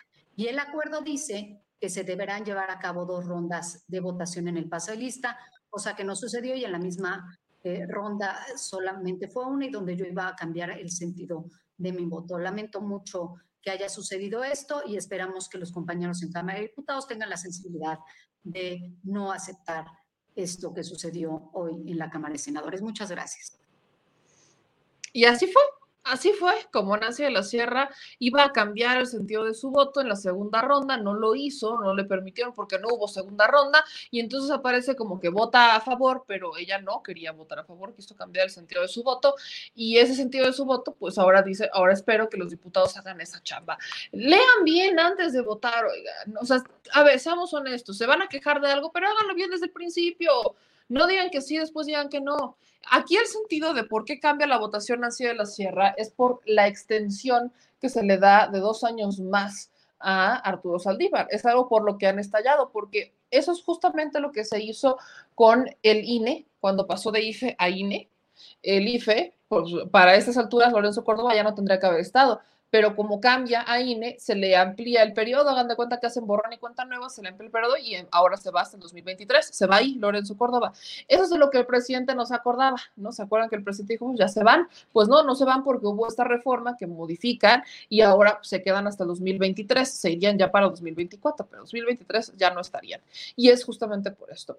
Es una reforma que, pues sí, por supuesto es polémica. Ojo, sí es polémico que le aumenten eh, dos años más a un ministro en la Suprema Corte, porque eso va en contra contra de la regla original, que es que esté por cuatro años.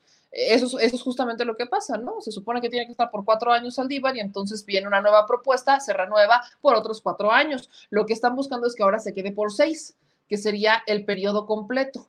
algunos dicen, bueno, es que da mucha más lógica que se quede por seis años, que sería el periodo completo para darle continuidad al trabajo y no volver a empezar. Pero eso también es una falta de prácticas transaccionales. Aquí lo voy a decir claramente, podemos cuestionar ampliamente, pero el por qué lo hicieron es para garantizar que las reformas que se están haciendo se implementen y que no entre otra persona en este, para los últimos dos años de gobierno del presidente López Obrador y que empiece a poner freno a lo que ya se había logrado. Es, esa es la razón no hay, o sea, no, no la entendemos de otra manera. Esa es la razón por la cual se busca extender el mandato del ministro Saldívar tal cual como lo están escuchando, para darle continuidad al trabajo que está haciendo y eventualmente pues que terminen los dos y sale, va y vámonos cada quien para su casa y que empiece una nueva administración con una nueva, eh, con un nuevo ministro, con un nuevo ministro presidente de la Suprema Corte de Justicia de la Nación. ¿Se me hace entendible? Sí, se me hace entendible. ¿Es polémico? Por supuesto que es polémico, porque se supone que esto no iba a pasar. Pero ojo, yo también advertía desde hace mucho que a partir del tercer año de gobierno del presidente López Obrador ya iban a empezar a hacer modificaciones. Y lo dije desde mucho tiempo. Los primeros tres años, el presidente y Morena van a jugar con las reglas que están puestas. Con el INE como está, con los consejeros como están, con las reglas como están. Pero a partir del tercer año es agua va porque ahora sí vienen los cambios que se tienen que hacer. Reformas constitucionales, como la que se advierte la reforma energética, la contrarreforma de la reforma energética, que ya se dieron dos pasos, la reforma eléctrica y la de hidrocarburos. Ojo. Después estamos hablando de reforma electoral, yo creo que ahora sí se habla de una reforma electoral, no de desaparecerlo, pero sí de modificarlo, de modificarlo, de hacerlo más ciudadano, otra cosa muy polémica. Y también se, está, se estaría hablando de reformas que tienen que ver con el último empujón a los proyectos del presidente López Obrador, que serían los candados para el neoliberalismo. El presidente ha dicho, si llegara a volver el neoliberalismo, si la gente volviera a votar por un proyecto neoliberalista, pues que les al menos les sea complicado regresar a la vieja práctica de mercantilizar hasta la vida misma de las personas. Ese es el punto. Entonces, los primeros tres años fue para que vean que sí podemos jugar con sus reglas de por sí se van a quejar y el argumento ahora va a ser ese. De por sí se quejan que somos autoritarios, de por sí dicen que somos no sé qué, pues ahora vamos a hacer las cosas para avanzar, para dar ese empujón que requiere la población los, los siguientes tres años y ahora sí, pues que me digan lo que me quieran decir. Al final, justamente esa es la dinámica. Y por eso quiero ponerles este último video de Ricardo Monreal, el artífice principal, el masterpiece de estas reformas, pues si alguien sabe cabildear bien es este señor, la neta. Si alguien sabe cabildear es él. Es un hecho. Podrá no caernos bien Ricardo Monreal, a muchos, a muchos sí, a muchos no, depende. Pero si alguien sabe hacer cambios y sabe hacer polémica y sabe dirigir el, el, poder legislativo es el señor. Y eso nadie lo puede negar. Cuando necesita sacar reformas, la saca, tal y como lo hizo hoy con una reforma que no quería salir. También lo han hecho con otras reformas, gracias al cabildeo de Monreal a esa política, pues es que se han hecho posibles. No hay mucho, no hay mucho que agregar, seamos honestos. Y ya en esta siguiente ronda de, de división y de discusión, pues Ricardo Monreal dice que no va a aceptar, que más bien rechaza cualquier expresión de corruptos. Es un video de una hora que obviamente no voy a poner, literalmente duró una hora veinte el posicionamiento de Monreal. Así se las gasta el presidente de la Junta de Coordinación Política en la Cámara de Senadores. A nadie más le dan una hora de hablar, seamos honestos. Luego Monreal termina diciendo, y por favor le dan a los demás el mismo tiempo que me dan a mí. Y se va feliz de la vida, campante, el mister. Pero justamente es de lo que tenemos, de, lo que hay que hablar. Que quiero que escuchen cómo le da un, una respuesta, una respuesta agraciada, vamos a dejarlo así, a Mian Cepeda. E, se puso interesante. Les voy a poner un fragmentito nada más para que no nos quedemos con ese mal sabor de boca, porque sí, el Senado también es. ¿Hoy qué es? ¿Hoy es jueves? Jueves de luchas en el Senado. No hubo golpes, pero fue la antesala. Ahí les va. Durante muchas décadas, la dictadura de la mayoría. Sufrimos en carne propia la exclusión, el desprecio del gobierno y de las mayorías. Rechazo cualquier expresión de corruptos. No, los corruptos son, ya saben ustedes quién, que ahora están en proceso y van a seguir en proceso. No admito ninguna de las expresiones peyorativas en contra del grupo. He sido muchos años parlamentario. El PRI y el PAN, juntos, desde hace décadas, sometieron al Poder Judicial de la Federación. El PRI y el PAN durante décadas se repartían los ministros, los magistrados, los jueces de distrito el PRI y el PAN durante décadas se repartieron los espacios en el Tribunal Federal Electoral. El PRI y el PAN durante décadas se repartían los espacios en el Tribunal Federal Administrativo. El PRI y el PAN durante décadas se repartieron los órganos jurisdiccionales en los estados. El PRI y el PAN durante décadas se repartieron como cuotas de poder grosero una y otra posición. A mí no me lo pueden contar. Lo viví. Había personalidades, candidatos a jueces, a ministros, a magistrados o magistradas de alto nivel académico y fueron las cuotas las que se impusieron. El PRI y el PAN decidieron desde la época postrevolucionaria asaltar al poder Judicial Federal. No nos vengan ahora con estos con estas poses y actitudes que no les resultan correctas. Todo está inscrito en lo electoral. Hay campaña y esto representan votos.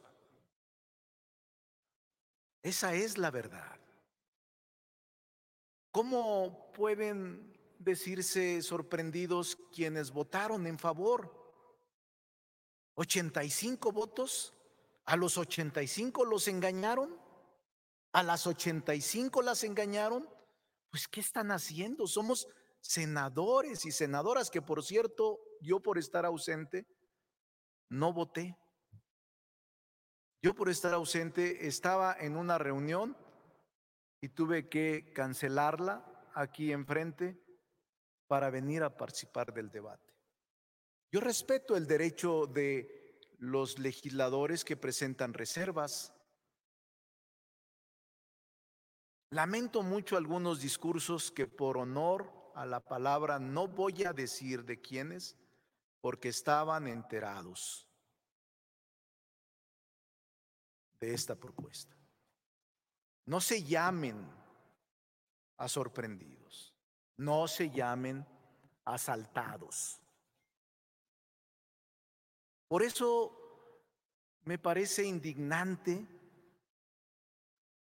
que con un lenguaje soez, vulgar, se nos insulte a los legisladores de la mayoría. Yo voto en conciencia, bajo mi estricta responsabilidad.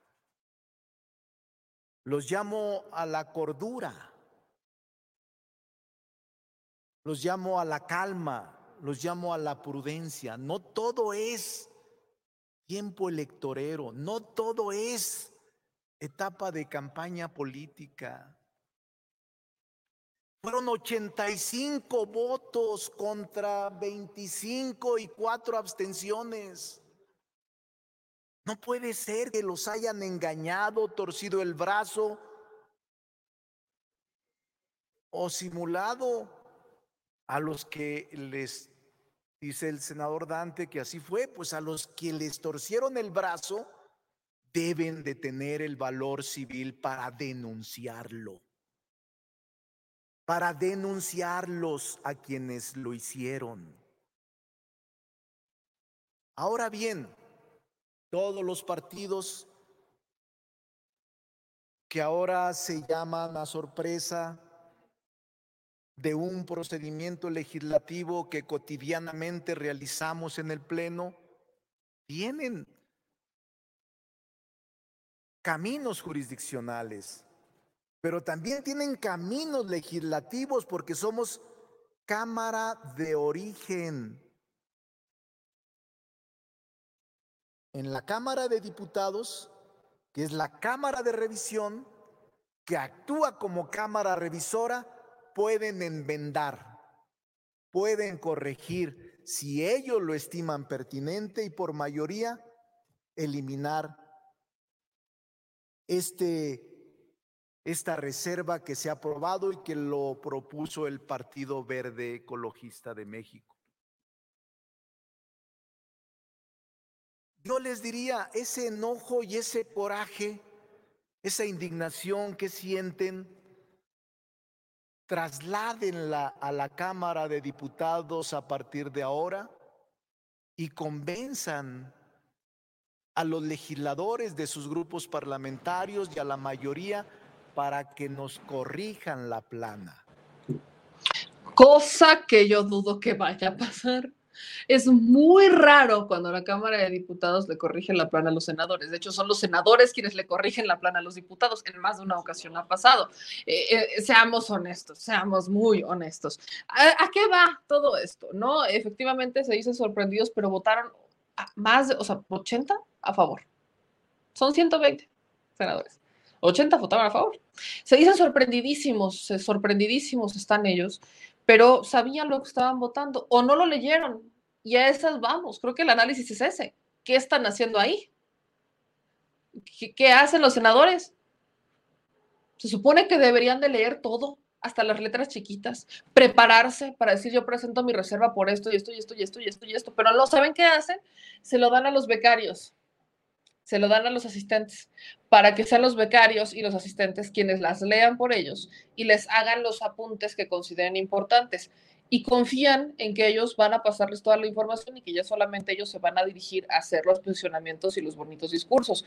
Deberían de leer las iniciativas, deberían de leer los dictámenes, deberían de leer las reformas completas, analizarlas, hacer mapas mensuales. Tienen unas oficinas grandísimas, que tienen un equipo de personas que los ayuda y aparte podrían poner pizarrones, tienen salas de juntas. Vaya, he estado en el Senado, conozco las oficinas, son oficinas bastante grandes donde tienen oportunidad de trabajar, de descansar, hasta de dormirse si quieren tantito y despertarse y seguir trabajando. Tienen oportunidad de hacer lo que qué chingos van a hacer al Senado. Bueno, tienen la sesión enfrente, el monitor. Pueden estar de verdad ¿A qué van al Senado? Preguntas que uno se hace. Eso, exactamente. Pero bueno, el asunto, para ya poder concluir prudentemente con esto e irnos a descansar todos, ¿verdad? Es que la el Consejo de la Judicatura Federal ya emitió una respuesta. Saldívar no ha dicho nada, pero retuiteó esta respuesta. Es lo único que hizo Saldívar. Entonces, les comparto el comunicado del Consejo de la Judicatura Federal al respecto del tema, porque esta es la parte, esta es una parte importante, ¿no? El comunicado dice.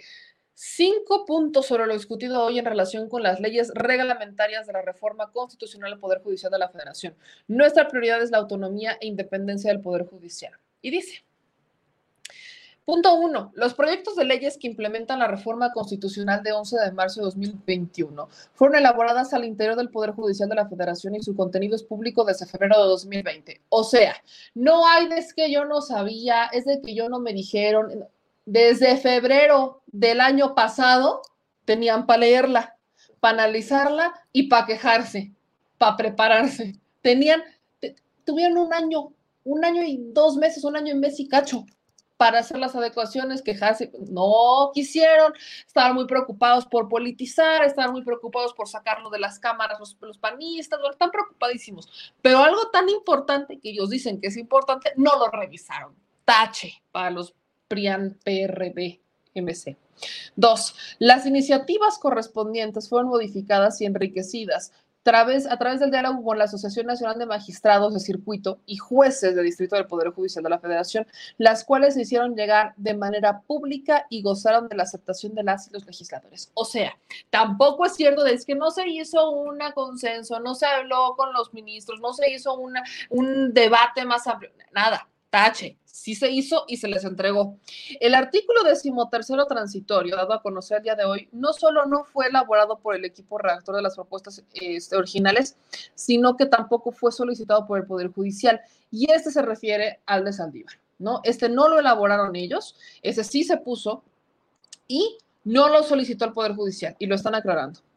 Toda vez que el procedimiento legislativo sigue su curso y dicho transitorio podría ser eventualmente modificado por la colegisladora, estaremos en espera de lo que esté pendiente, determinante para, en su caso, pronunciarnos al respecto. Reiteramos que nuestra única prioridad es que sean aprobadas las leyes reglamentarias de la reforma constitucional al Poder Judicial Federal que consolidan su autonomía e independencia. Es decir, todo lo demás, todo lo que se probó, todo, etcétera, etcétera, ya estaba, estaba desde hace un año, no manchen que no. Lo único que no estaba era el artículo decimotercero transitorio que se da a conocer el día de hoy, que es la propuesta del Partido Verde, y ellos hacen esta propuesta a modo de, eh, fue una de las reservas que presentó el Partido Verde, aprueban esa reserva, entra, se modifica, y entonces es cuando empieza la inconformidad. No se va, por lo que estamos leyendo, no va a haber posicionamiento de Saldívar más que este hasta que termine el proceso legislativo. O sea, si los diputados no corrigen, no cambian lo del periodo de Saldívar, entonces habrá un posicionamiento por parte de eh, la Suprema Corte, o en este caso el Consejo de la Judicatura Federal, que está a cargo también de Saldívar. Entonces, esa es la dinámica. No van a hablar más al respecto, solamente aclaran que no, ellos ni lo solicitaron, no estaba en el proyecto original y les repito, fue una reserva presentada por el Partido Verde Ecologista y se presentó y se aprobó la reserva. Entonces, si aprueban la reserva todavía con los ochenta y tantos votos, pues entonces, ¿a qué van al Senado? Ahí nomás, les encargo. Ya nos vamos, mis amigos. Muchas, muchas gracias a todos y cada uno de ustedes por estar presentes con nosotros en este Al Chile. Fueron 85, gracias, que me corrigen, fueron 85 a favor, 85 de 120. ¿Neta? Solo cuatro se abstuvieron de votar. Ni Monreal votó. Hay que votar por mejores senadores. Más senadores menos Lili Telles. ¿No era así? Ok. Ya nos vamos, mis amigos. Gracias. Yo les veo mañana. Les mando un beso y un abrazo a todos y cada uno de ustedes. Descansen, tomen agua, coman frutas y verduras, no sé, todo lo que quieran. Y nos vemos mañana, mi querida Chile Familia, a las 10 de la mañana en el detrás de la mañanera por Sin Censura. Y también nos vemos en la nochecita, en este espacio al Chile. A ver con qué eh, aderezamos mañana la nueva sección inaugurada de las torpezas de los candidatos en tiempos electorales. No sé, seguimos explorando los nombres. Déjenme los comentarios como qué nombre les gustaría para la sección de los ridículos en tiempos de campaña. Estamos para dar y regalar. Ya hemos tenido varios momentos y sé, sé que vendrán más. Aún nos quedan dos meses de campaña prácticamente. Entonces, bueno, sí, dos meses, lo que queda de abril y mayo. Entonces, mis amigos, vamos a disfrutar estos momentos en vez de enojarnos y enchilarnos. Nos vemos mañana, síganos en redes sociales. Gracias a los que nos mandaron super chat. Gracias a César Dávalos que nos manda 99 dólares de super chat. Muchas, muchas gracias por apoyarnos y por esa confianza. Nos comprometemos cada vez, cada vez más con ustedes. Los saludo a Madrigalandro, a Cris Meneses, al Desierto, Oscar Arganiz, a Cris Meneses, a todos, ¿verdad? A Raúl Zavala, a Chela González, a Fifi Chaira, Lucero, a, también tengo aquí a María María, Alejandra Miranda, José Alberto, este, también tenemos aquí a, a quien salió, ahí están todos los que estoy saludando, el desierto, José Alberto Fonseca, a Raúl Perusquía, a Ralph Cannabis, Ulises, también mando un saludo a Hugo Jaramillo, Victoria Patrón, también está aquí este Leonel, Tiro Castro. Sigan cayéndose con sus comentarios, suscribiéndose a nuestros canales y compartiendo el contenido. Gracias también a los que comentan. Descansen. Adiós.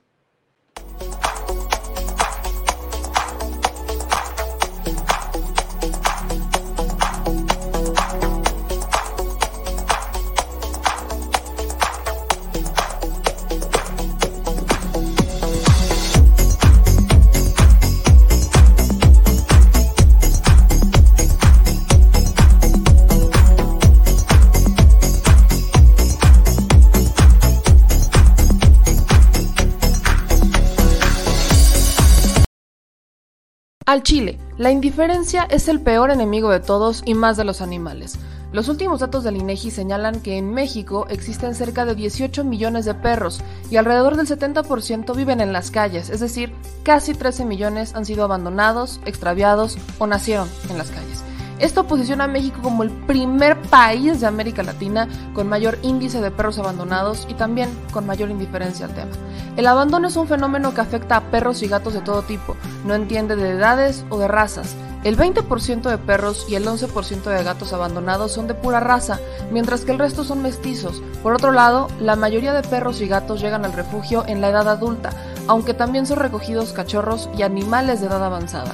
El maltrato animal también está presente y nuestro país aún está en pañales, pese a que se está comenzando a legislar para crear sanciones más severas a quienes cometan ese tipo de delitos. Por eso es importante la participación ciudadana y pedimos tu ayuda. Es hora de dejar de callar y ayudar a darles voz a quienes siempre están ahí para darnos una patita. Educar, esterilizar, identificar, reflexionar y adoptar es básico para revertir la tendencia pero si tú no tienes la posibilidad de adoptar o rescatar, ayuda a diferentes organizaciones que ya lo hacen. Angelitos peludos.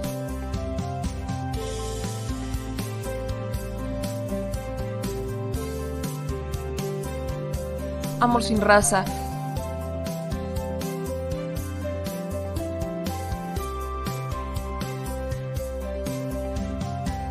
Frida Puebla.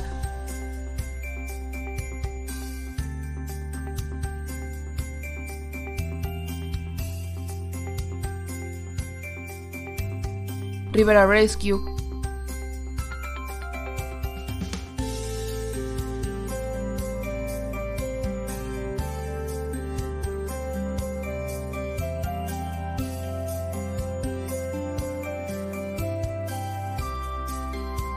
Voz Animal MX.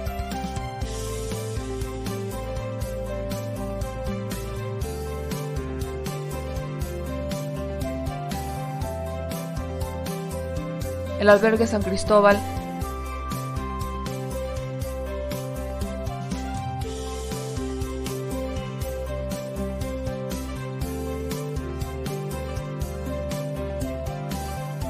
Fundación Toby.